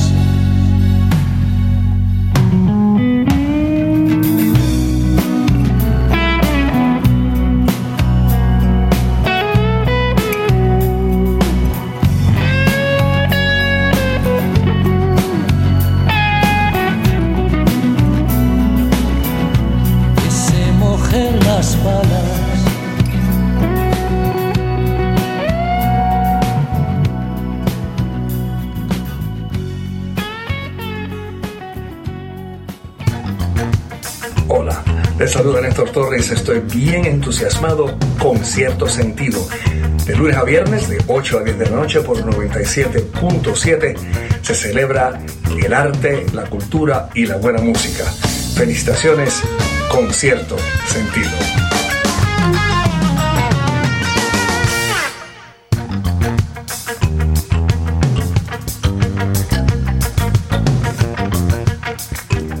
Bueno, señores, seguimos aquí en concierto sentido con este gran invitado, Jochi Fersove, conociendo un poco más, como dice la canción, de su vida, de sus anécdotas y de todo lo bueno que le ha pasado durante su trayectoria. Entonces, Joana, tú tienes una, una pregunta. Me sumo por aquí, señores. Primero, agradecer a todas las personas que están conectadas con nosotros en el live. Si usted está escuchando con cierto sentido ahora mismo y no está, si estamos acá porque eh, en nuestra cabina nosotros aquí somos una familia y nos repartimos. Eh, si usted está escuchando con cierto sentido desde el dial, desde la web, vaya y busque de una vez la cuenta de Instagram y conéctese para que si usted ha escuchado ese nombre, Hochi Fersove, le pueda ver aquí eh, la- en la cabina, en vivo y ser parte y comentarnos ahí en el live, como está haciendo todos los amigos que están conectados ahora. Muchísimas gracias. Hochi, me el live esa es la cuenta de, de con Inst- cierto con cierto sentido, no sentido mía. RD. Exacto. Exactamente. Gracias. Eh, te vi de castigo eh, recientemente y me encantó. Y junto a más personas de la comunidad que te sigue, verte de castigo en un sofá en las redes. Sí, que- Eh, y yo sé que eso involucra una mutual que tú tienes, que es Jennifer, a quien le enviamos un beso desde aquí. Y, y eso te lleva, me conecta con, contigo en tu rol de influencer de las redes. Dos preguntas. Esa mutual, eh, que no es tan fácil, mucha gente no logra tenerla en proyectos, con su pareja, con su esposa, ¿qué representa? ¿Cómo lo han logrado? ¿Cómo se da? Y ese salto a las redes, o sea, yo comparto cuentas donde a veces leo una noticia y en los comentarios me sale eh, esperando a Hochi Fersove, esperando lo que Hochi Fersove va a decir. Y, y me quedo, wow, ¿cómo se da todo esto? Eh, son muchas preguntas al mismo tiempo. Dos preguntas. Eh, No, yo te digo relajando porque mi, mi nueva profesión de comentarista en las redes. Claro, En pero todo está mundo. bueno. No, fíjate, lo de la mutual que dices, eh, sí, claro que sí, esa ha sido la, la piedra angular de- del estudio, o sea, todas las cosas suceden siempre eh, porque tengo ese apoyo ahí en, en Jennifer, que aparte de, de apoyo, ella es creativa, es publicista, y en- llegó un momento que dejó el trabajo que ella tenía de gerente de una cadena de hoteles, de publicidad y eso, para dedicarse a, a trabajar conmigo en, en- en el estudio, Qué trabajar en equipo eso. con nosotros. Esa fue la primera. La segunda, yo duré un año y pico negando cuando me decían, no, pero que eres influencer. Digo, no, no, yo no soy influencer. Yo soy fotógrafo, pero ya yo dejé de negarlo porque eh, tú sabes que en la pandemia se fue como que le cambiaron el casete a todo el mundo. Eh, cambiaron la rutina de nosotros, trancaban una casa eh, con unas redes sociales que se le podía dar un uso. Entonces todo empezó con aquel yo me quedo en casa. Y yo dije, bueno, vamos a hacer algo como lo que yo sé hacer, que son videos. Y vamos a hacer un mensaje a la población de que se queden en su casa. Hicimos el video aquel que involucramos a Zoe Saldaña y muchos artistas eh, dominicanos. Y de ahí como que una cosa fue trayendo la otra. Ya después que el mensaje estaba lanzado, eh, nos quedamos pensando, como, pero ven acá, ¿y cómo uno va a pedirle a la gente que se quede en su casa si no tiene comida en la despensa? Entonces como que quisimos hacer algo para, para que la gente realmente se pueda quedar en casa. Y de ahí vino lo de crear un GoFundMe para recaudar fondos y poner otro granito de arena y quizás servir de motivación para personas que sí podían ayudar ya en- a otra escala y a otro nivel. Eh, llamamos a Lucidotti, la integramos con el proyecto, pues ya que tenía mucho más experiencia que nosotros con, eh, con su fundación. Y por ahí empezamos. Entonces luego ya eh, llegó un momento como que la sensibilidad de la gente fue bajando, la gente se acostumbró y dejó como de donar. Y ahí vino el nosotros empezar a buscar directo ya con las marcas, cómo hacerle como eh, los relajitos que yo había estado haciendo en pandemia, buscarle cómo, cómo que las marcas apoyaran eso de una manera y, y pagarle en ese, de esa manera y empezó a funcionar de esa forma. Qué bien. Y además, ya- qué buena idea. Sí, no, y fue todo dándose como sin, sin una planificación, sino fluyendo con, con la idea del momento que podemos hacer Como aquí. son los grandes proyectos. y ahí se le fue dando forma a eso. Qué y bueno. nada, hoy Te voy a hacer una pregunta fundamental. Tú has pasado por grandes proyectos, eh, has fotografiado grandes figuras, has hecho videos. Háblame del proyecto Khalil, Jean-Marie y Emil. No, esos son- ese es el principal proyecto. Eh, no, Khalil, tú sabes que es el más grande, vamos a empezar por Sí. el de, de tamaño. Eh, empezó a trabajar conmigo a temprana edad, como Sí, dice. sí. ¿Qué edad Y tiene hoy en día? 27 años. Ah, pero ya un señor. Sí, no, no, más grande que yo y más barba que yo. Y empezó a trabajar conmigo en el estudio, aprendió desde pequeñito todo lo de fotografía, de video, y se inclinó mucho por esa área. Entonces, en ese momento todavía no daban cine aquí en el país, se fue a estudiar cine Argentina, y hoy prácticamente está trabajando más en el área de comerciales, películas. Bueno, ahora mismo está rodando una película en, eh, como trabajando con el running, técnico del, del running de la Sí. cámara. Eh, una película en Pinewoods, Ah, internacional, y se ha ido por esa línea. Qué bien, qué bien. Emil eh, está todavía en la universidad y trabaja conmigo también desde pequeño. Él sí se ha quedado conmigo en el estudio e integrado en todo. lo vemos, lo vemos. Mi mano derecha ahí, tanto en el, en el, en el estudio en sí, Como, como en la calle también en el terreno, eh, con fotos, videos y todo eso. Y Jean-Marie, que todavía está también en la universidad, empezó a estudiar arquitectura. Ella es artista también desde pequeñita, en diversas áreas de dibujo, Ese es como tu princesita. Ese- yo le digo así. La princesa. pero yo se lo digo medio sarcástico, la princesita de papaya.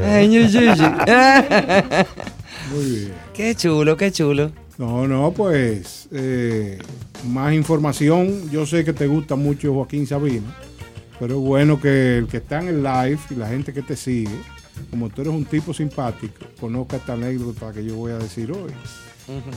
Eh, yo estuve en un cumpleaños de ese señor, muy familiar, todo muy bonito, un bizcocho, todo lo que se, se sirve en un cumpleaños, pastelito. unos pastelitos. Y a las Ay, 10, a las 10 y pico de la noche, llegó un artista que yo no sabía que estaba dentro de la lista de sus favoritos. Y el artista entró, cuando entra al sitio donde está, yo veo que entra y los paro. Digo, no, pero ustedes aquí no van a hacer nada. Y el tipo de manera muy simpática me dice, comandante, no, hombre, no, es que venimos aquí a un compromiso que tenemos de un cumpleaños de un famoso. Le digo, no, no, que no pueden entrar, porque eran como 14 individuos. Y había llegado Bulín 47 a cantarle al amigo siete pollos a su cumpleaños. Entonces, Ay, él, él es ecléctico, es un tipo que le gusta Joaquín Sabina, pero tiene la capacidad de disfrutar por supuesto, de diversos ritmos. el- la- el- las artes no tienen limitación. Eso fue una sorpresa. Como eran 47 años. Eran 47, a alguien se le llevó ocurrió la 47 marav- tigres. la maravillosa Maravillosa idea. De Ciudad Común y 47. Pero- no, pero lo pasamos un rato chulísimo. Excelente. Y hay un video de eso. Claro. Claro. Pero algún Sí. día tú lo tienes que poner. Tú estabas gozando ahí. No, porque yo a los tipos. Tú en el video. lo- claro, lo paré en el parqueo. Digo, no, pero aquí no es que ustedes van a entrar. Ustedes no pueden entrar así. Oye, Tochi, de tú no haber escogido este, este oficio, ¿qué te hubiera gustado hacer? No, en arquitectura.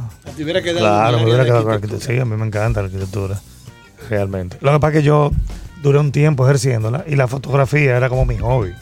Yo duré Mm. nueve años con la cámara enganchada en la facultad de arquitectura, la carrera completa. Pues yo tomé arquitectura desde que empecé y me enfiebré con el cuarto oscuro y eso me apasionó. Pero yo seguí mi carrera, la terminé, fundé mi firma. Hoy en día mi compañía J. Fersol Arquitectos. Ni siquiera me preocupé por cambiarla. Claro. Ah, y, y, ¿qué te digo? El, el, eh, el destino como que se inclinó hacia la fotografía, tuve unas oportunidades eh, y se fue por ahí el asunto, pero la arquitectura siempre, no hubo ningún motivo por el cual dejáramos de trabajar en ella. Hablamos de grandes proyectos, inclusive vimos como tu familia es fundamental en tu desarrollo, pero siempre los seres humanos y los profesionales tenemos sueños. Y alguien me comentó que uno de sus sueños parece que tiene que ver con la cinematografía. ¿Cuáles son esos planes y por dónde anda esta idea? Bueno, yo tengo como 10 o 15 años, bueno, no decir 20, escribiendo guiones, anotando ideas. Eh, ya hace como tres años me senté formalmente con una guionista y escribimos ya el, el guion, pero como que el día a día eh, y todas la- eh, las ocupaciones que tengo no han permitido como que ya se lleve a cabo, eh, eh, incluyendo la pandemia, que no la voy a coger de excusa para eso, pero que sí fue como en ese momento también donde ya teníamos todo ready para donde vino esa pausa. Y, y mira, justo ayer Pero- estábamos hablando aquí de la falta que hacen los, los, los guion- los guionistas. Los buenos escritores. Cine Ayer precisamente lo cine- comentábamos. El cine dominicano necesita, Sí. se adolece de buenos guionistas, porque un buen guionista tiene que tener una gran cultura y una gran sensibilidad y ser un gran investigador.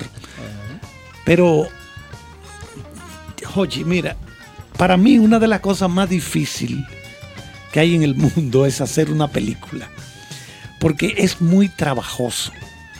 O sea, es muy trabajoso. Sí. Para poner un, un director que fue extremista, Stanley Kubrick, se dice que la escena en la que Jack Nicholson con un hacha rompe una puerta en, en el- en- The Shining, The Shining. El Resplandor,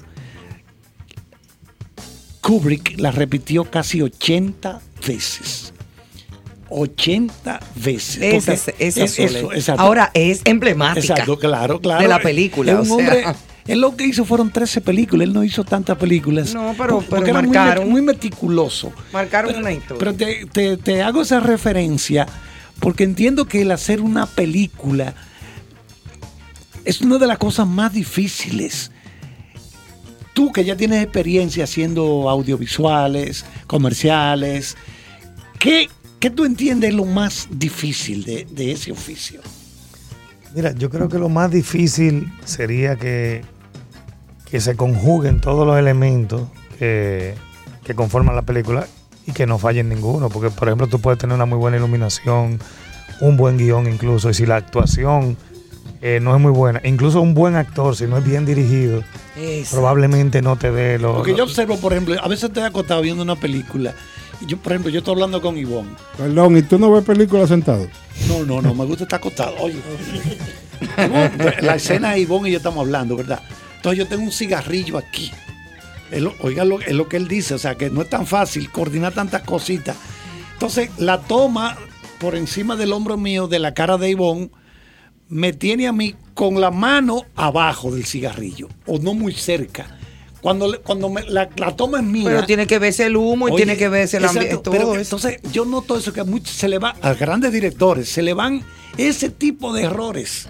Claro. La Sí. mano no está como debe estar, porque para la gente que no está familiar- familiarizada con esto, si yo estoy con él, eh, con Hochi hablando y me están grabando, primero toman a Hochi hablando, después me toman a mí, después en edición van alternando Sí, en el pero eso montaje. se llama Eh, eh, continuidad. El- continuidad. o sea, el Eso, éxito de la eso continuidad. Eso, es que no cada persona se dedique a una sola tarea.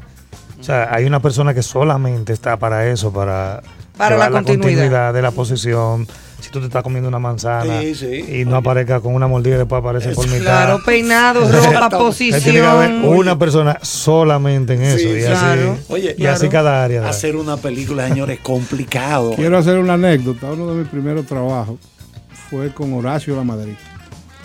Y estaban haciendo un comercial de calzados María. Los zapatos estaban montados en un ciclorama, que es donde se da el infinito dentro de la, de la cinematografía o el video. Entonces yo llegué al set, agarré uno de los zapatos del ciclorama y dije, "¿Y este zapato, qué bonito, ¿eh? Entonces dañé la, secuen- continuidad. La secuencia. Sí, sí, porque la no- continuidad. a donde estaba colocado el zapato y quisieron matarme ese día. Pero yo no me dejé, yo me fui. No te dejaste matar. no, jamás. esa- proyecto hablas de que ese proyecto que se viene cultivando en hacer una película. Es que un tal vez drama, mucha gente, comedia. exacto. ¿Qué, qué género? ¿Qué, qué has trabajado? ¿Qué te en guion? gusta? ¿Dónde te ves? Mira, a mí me gusta el drama. Eh, me gusta un toque de comedia, pero muy como que humor negro, no. no un tipo de Como comedia. fino. Claro. Y me gustan también las películas basadas en hechos reales. O sea, e- esa, esa más o menos es la línea mía. Eso, eso es interesante. Alguien, alguien nos dijo, creo que fue José Guerrero ayer, a Ivonne y a mí nos dijo que hay una novela histórica que está ahora vendiéndose mucho aquí en el país de una historia dominicana y dijo, eso, eso, eso seguro que lo van a llevar a cine. Pero no recuerdo el nombre de la novela. Es la historia del padre de Guido Gómez Mazara. El Moreno. del Moreno, que fue que es una historia que es una que tiene que ver con la que es una historia de persecución de persecución a nivel de de, de Organismos internacionales Sí. y de todo eso. O sea, el Moreno lo mataron en Bélgica, Sí. eh, lo mandaron a asesinar, a, a envenenar, eh, no sé, y, eso da una historia, o sea, te- está el libro, pero da una historia cinematográfica interesantísima, de suspenso, es una historia real, y aparte de eso, eh, no deja de ser una historia nuestra. O sea, Claro, como dominicana podría al fin. interesante proyecto. Podría ser un interesante proyecto basándose ¿Cómo en se ese llama el libro? Eso es lo que no recuerdo, porque es nuevo, es una novela nueva. No, vamos a buscarlo. No deben haber varias, novelas del Moreno, o sea que vamos. Exacto. No, no, no, que no a la hay. eso. Primera vez. Una pregunta. ¿Cómo tú, Búscalo a ver. cómo Carlos. tú manejas Buscarlo a ver si le encuentro. el prestigio, la fama y la sencillez que te ocupa? Bueno, yo ninguna de las tres me la creo. tú. yo realmente fluyo, Néstor. Yo no, no tengo un plan con ninguna de esas. Trato de ser lo más auténtico posible y de ahí se deriva cada una de las de- del manejo de cómo lo hago. Tú eres modesto, pero es verdad. Trato, O sea, trato de ser auténtico. Como las grúas de modesto. Muchas veces eso me hace irme como un ching en contra de lo que de lo que haría una persona en, en- en- en cada en cada posición. Yo he- eh, eh, con esto, por ejemplo, que ustedes relajan, no, que el influencer. Yo tengo muchísimos clientes comerciales, pero eh, de alto nivel, que si yo me pongo a pensar en quién va a ver esto cuando yo lo suba, eh, yo una payasería de esa o algo, no lo hiciera. Simplemente digo, bueno, este soy yo y lo quiero Claro. hacer y me lo disfruto. Exacto. Y por esa, y así como eso, hago muchas cosas tratando de ser lo más auténtico posible y los clientes lo han aceptado y, el, Excelente. Lo que- excelente. lo que yo te hice esa pregunta porque y yo, nos han apoyado. yo he tenido la oportunidad importante de conocerte y sé quién es Hochi. O sea, Hochi es un tipo que, oye, lo que está en contra de cualquier abuso, es un tipo noble, o sea, tiene una serie de condiciones humanas que en estos tiempos, para administrar bien el ser famoso, el tener prestigio y a la vez ser humilde, es una cosa casi imposible. Morir en Bruselas. Se llama. A morir en Bruselas. Ah, pero bien. Creo que sí, La vida de. Maximiliano Gómez. Exacto. El padre de Guido Gómez Mazara. Escrito Ese. Morir, Morir en Bruselas. Pablo Gómez Borbón. Pablo, no, no, ahí. Pablo Bor- Gómez Borbón. Borbón. Y, y- Morir, morir en Bruselas. sí. Eso No, fue. apu- apuntar eso que decía eh, Hochi de, de sus clientes comerciales, pero es que haces el contenido, lo que seguimos tu contenido en las plataformas digitales, TikTok, los Reels y todo lo que haces, tiene la misma calidad de tu trabajo. O sea, e- es tu travesura, es tu forma de hacerlo y todo, pero está muy cuidado. O sea, se Sí. ve. Si tú supieras, yo trato de que no sea así. Pero, pero se ve, o sea, de verdad que me da, no, no sé, se ve, aunque no lo hagas intencionalmente. Sí, pero como- que eso como en tu- fluye natural. Quizás fluye a Fluye nivel, natu- a fluye nivel del natural. concepto de, de cómo yo lo quiero eh, expresar, eh, si soy cuidadoso y si tengo que repetir Sí, algo 10 veces lo exacto. repito. Eso es. Pero trato de hacerlo con un celular, sin mucho. Que no se No, que sienta ya- ya como una sale. producción en lo que es algo que son mis redes personales. Cuando hago ese Claro. que tipo- ella te acompaña la calidad en y a el veces trabajo tengo la cámara y, no la computadora cuenta. y todo, y yo digo, bueno, con el celular se ve más real, incluso con movimiento de, de cámara como lo haría cualquiera con un celular, y eso quizás le da un toque eh, Sí, más realístico a, a Oye. ¿qué, qué fue la pandemia que todavía nos ocupa para ti? Porque yo pude ver en lo personal un lado muy humano tuyo, o sea, ver facetas de orgánicas, como se dice, eh, en ti, o sea, la frustración, el abrir, entonces, ¿qué, qué, qué fue? ¿Cómo, cómo para Hochi? sabes que la pregunta anterior que me estaba haciendo Néstor, eh, y esa pregunta tuya más o menos tienen, tienen mucho, porque en medio de la pandemia fue como que empezó, ahí estábamos en temporada de elecciones, muchas cosas sucediendo. Todo junto. Tú sabes que en el estudio mío casi todos los políticos y los candidatos han pasado por allá, digo, modestia aparte, le No, hemos hecho fotografías. ese es tu trabajo. Se, se me hace difícil ponerme a opinar asuntos políticos cuando siempre hay intereses de cada lado, pero hay momentos que me siento con el compromiso de que, óyeme, si uno no dice nada, o sea, La parte social, hace- la parte social. Entonces uno con mucho cuidado y mucho tacto trata de manejar ciertos temas, trata de no mencionar nombres, pero de, de tratar de darle el problema. De darte a sentir como ciudadano. Donde yo entiendo que puedo aportar un granito de arena. Claro. Y en medio de la pandemia, eh, y uno con una cantidad de seguidores que tú dices, bueno, por lo menos tenemos una audiencia aquí, vamos a hacer, a hacer trabajo con esta pequeña cantidad de personas que tenemos. Lo propio. lo Y todo se fue dando eh, de esa manera, sí. Excelente.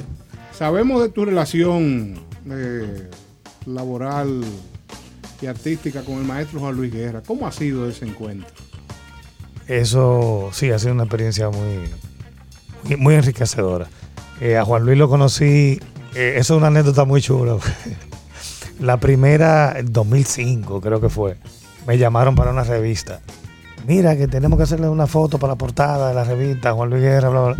Y me citaron en un apartamento, en un penthouse. Eh, cuando yo llegué al penthouse, a la hora que me dijeron, él estaba haciendo una entrevista para un programa de televisión. Bueno, lo que era hacer la entrevista, yo hago mi scouting, veo el apartamento entero de dos pisos y calculo todo lo que voy a hacer. Cuando ya Juan Luis está casi ready de la entrevista, se me acerca la manager y me dice, mira, eh, tú tienes 10 minutos para la foto. Digo yo, pero 10 minutos para empezar. Me dice, no, para terminar, para todo. Y yo con todo el equipo metido en un bulto. Imposible. Por suerte, yo iba para una boda ese día. Las fotos eran como a las 2, a las 3 de la tarde. Yo tenía que estar como a las 5 en la boda, qué sé yo. Y yo andaba con dos o tres de los muchachos que íbamos para la boda. Le digo, señores, vamos, a- vamos al método flash.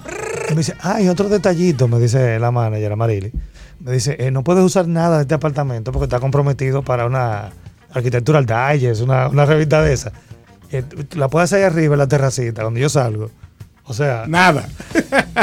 un play. 3 por 4 metros y dos maticas. Y dos maticas. Pues mira, en lo que los muchachos armaban las luces, yo le digo a Juan Luis, eh, bueno, Juan Luis se sentó ahí en esa terraza, en una mesita. Y yo ubiqué y digo, wow, pero mira, ahí no está, está bien, vayan armando. Y empecé a tomarle fotos con luz natural, bla, bla, bla, bla. Y efectivamente, le Quedó. salió la luz, párate aquí, ponte allí, le quitamos una chaqueta que tenía, porque tampoco llevaba cambio de ropa. Eso era, ya él estaba cambiado del programa de televisión. Cuando terminó, me agarró de sorpresa de que no tuve ese tiempo de que, que lo van a maquillar. De para allá. preparación. claro. Entonces fue, yo empecé con lo natural. El asunto es que en 10 minutos le hicimos la sesión fotográfica. Y eso fue lo que le gustó eh, a, a Juan Luis precisamente.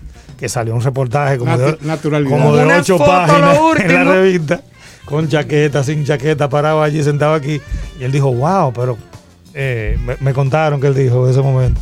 Wow, pero cuántas fotos. Yo estoy acostumbrado a durar seis horas, que yo cuánto, para, que- para sacar. Este tigre en 10 minutos me sacó Y de ahí en 64 adelante fotos. me convertí en el fotógrafo ya de todos los álbumes, de todo. Sé, Pero qué el mismo bueno. entrenamiento que uno tiene de, de este tipo de trabajo como las bodas, Claro.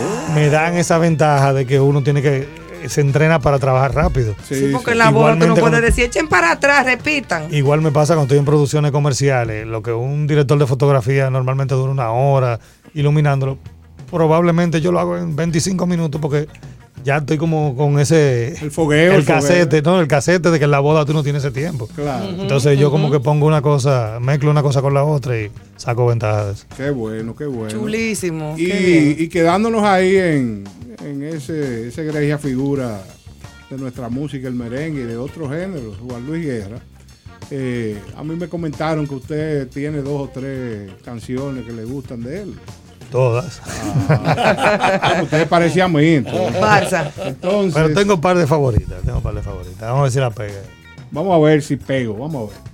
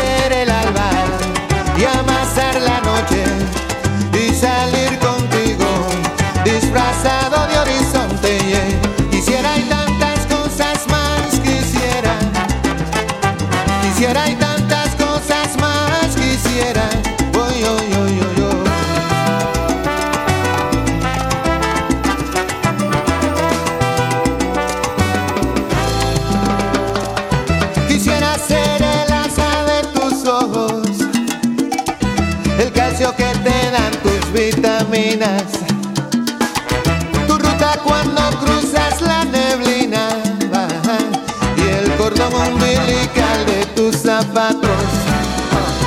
Y contar contigo y doblar las calles y sembrar guayabas y abonar con tus detalles. Quisiera y tantas cosas más quisiera. Quisiera y cosas más quisiera. Buenísimo tema, ¿eh? Ah, Mortal la canción. Quisiera. La, la versión acústica es mi favorita, pero esa fue la primera. que No, no, te prometo que para. Como esto va a ser ya quincenal, ves.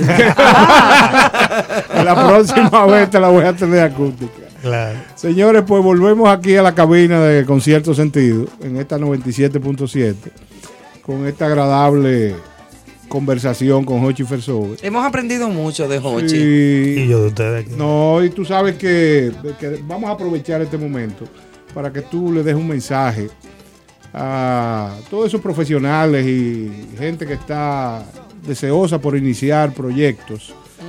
¿Qué, qué opinión te merece o qué, en qué tú puedes contribuir con ellos? Eh, que quieren dar el salto y quizás esperan unas palabras de una persona como tú que puede influir en, en su éxito. Mira, yo te diría que la gente eh, tiene que trabajar primero, trabajar lo que te apasione. O sea, elige algo que te guste hacer que, y hazlo porque te gusta. Ya todo lo demás que viene de ahí es consecuencia. Yo duré nueve años haciendo la fotografía de hobby.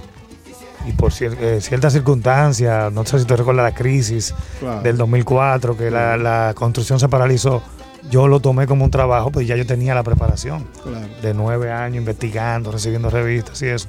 Y eso me permitió, eh, vamos a decir así, un ascenso rápido en el mundo de la fotografía y los videos. Pero fue esa preparación sin prisa, con calma. Yo veo mucha gente ahora como desesperada porque salen y de una vez quieren tener eh, eh, o se desencantan por algún fracaso. Uno lo que pasa es que lo borra de la cabeza, pero yo he tenido muchísimos proyectos que no han funcionado, o sea, eh, cosas que me han pasado que te desencantarían. Tú simplemente como que aprendes de esa experiencia para, para mejorar eh, eso y continuar adelante. Y ya el resto es consecuencia de ese trabajo con mucho sacrificio, tratar de hacer bien lo que tú haces, sobre todo. Pues no sé, hay gente que cobra 10 pesos, pero si ese día le pagaron 3 pesos, van y lo hacen de mala gana. Yo creo que no, creo que, que tú tienes que trabajar para ti, para que tú- los resultados tú se sientas siempre orgulloso de eso que hiciste. Eh, bueno, mira el ejemplo de Sara Jessica que estábamos hablando ahorita, un video de una boda que proyectamos esa noche, fue lo que motivó a que dos años más tarde nos llamaran para ir a hacer esa, esa producción. O sea que uno nunca sabe eh, dónde, dónde va a estar eso que te va a dar ese, ese impulso. Por eso comportarse en cada proyecto y en cada responsabilidad de la mejor forma. Es Eso correcto. es bien importante. Ha habido mucho trabajo ahora en este final de año. Pero mucho. Ay, qué bueno. Yo creo que todo lo que no se hizo en, durante la pandemia se hizo ahora más lo nuevo, sí, mucho Qué trabajo. bueno, y- qué bueno. Bueno, pues nada, muchísimas Excelente. gracias, Jochi. de Gracias por estar con nosotros. No, Esto ha sido, mira, Maravilloso. una visita súper chula, espontánea. Así me sentí. Así me como él, porque es una persona que no tiene pose, que no tiene aceite, que es muy espontáneo. ¿Por qué? Porque es un artista y no anda como con... Sí, sí, sí, con esa cosa de afectamiento. Así es que me alegra muchísimo que nos acompañaras a todos, que acompañaras a nuestro público y que ellos te sigan acompañando a ti como influencer también, porque ya te la has comido, viejo. Ya lo tuyo. Lo importante es disfrutar el proceso. Claro que sí, Y claro gracias que por la invitación. Me sentí muy bien aquí. ¿Cómo no, Jochi? Señores, gracias por estar con nosotros en Concierto Sentido. Y mañana será otro día esperando que este año termine de la mejor forma, pero lo más importante, que el que viene sea de gran éxito para todos. Buenas noches.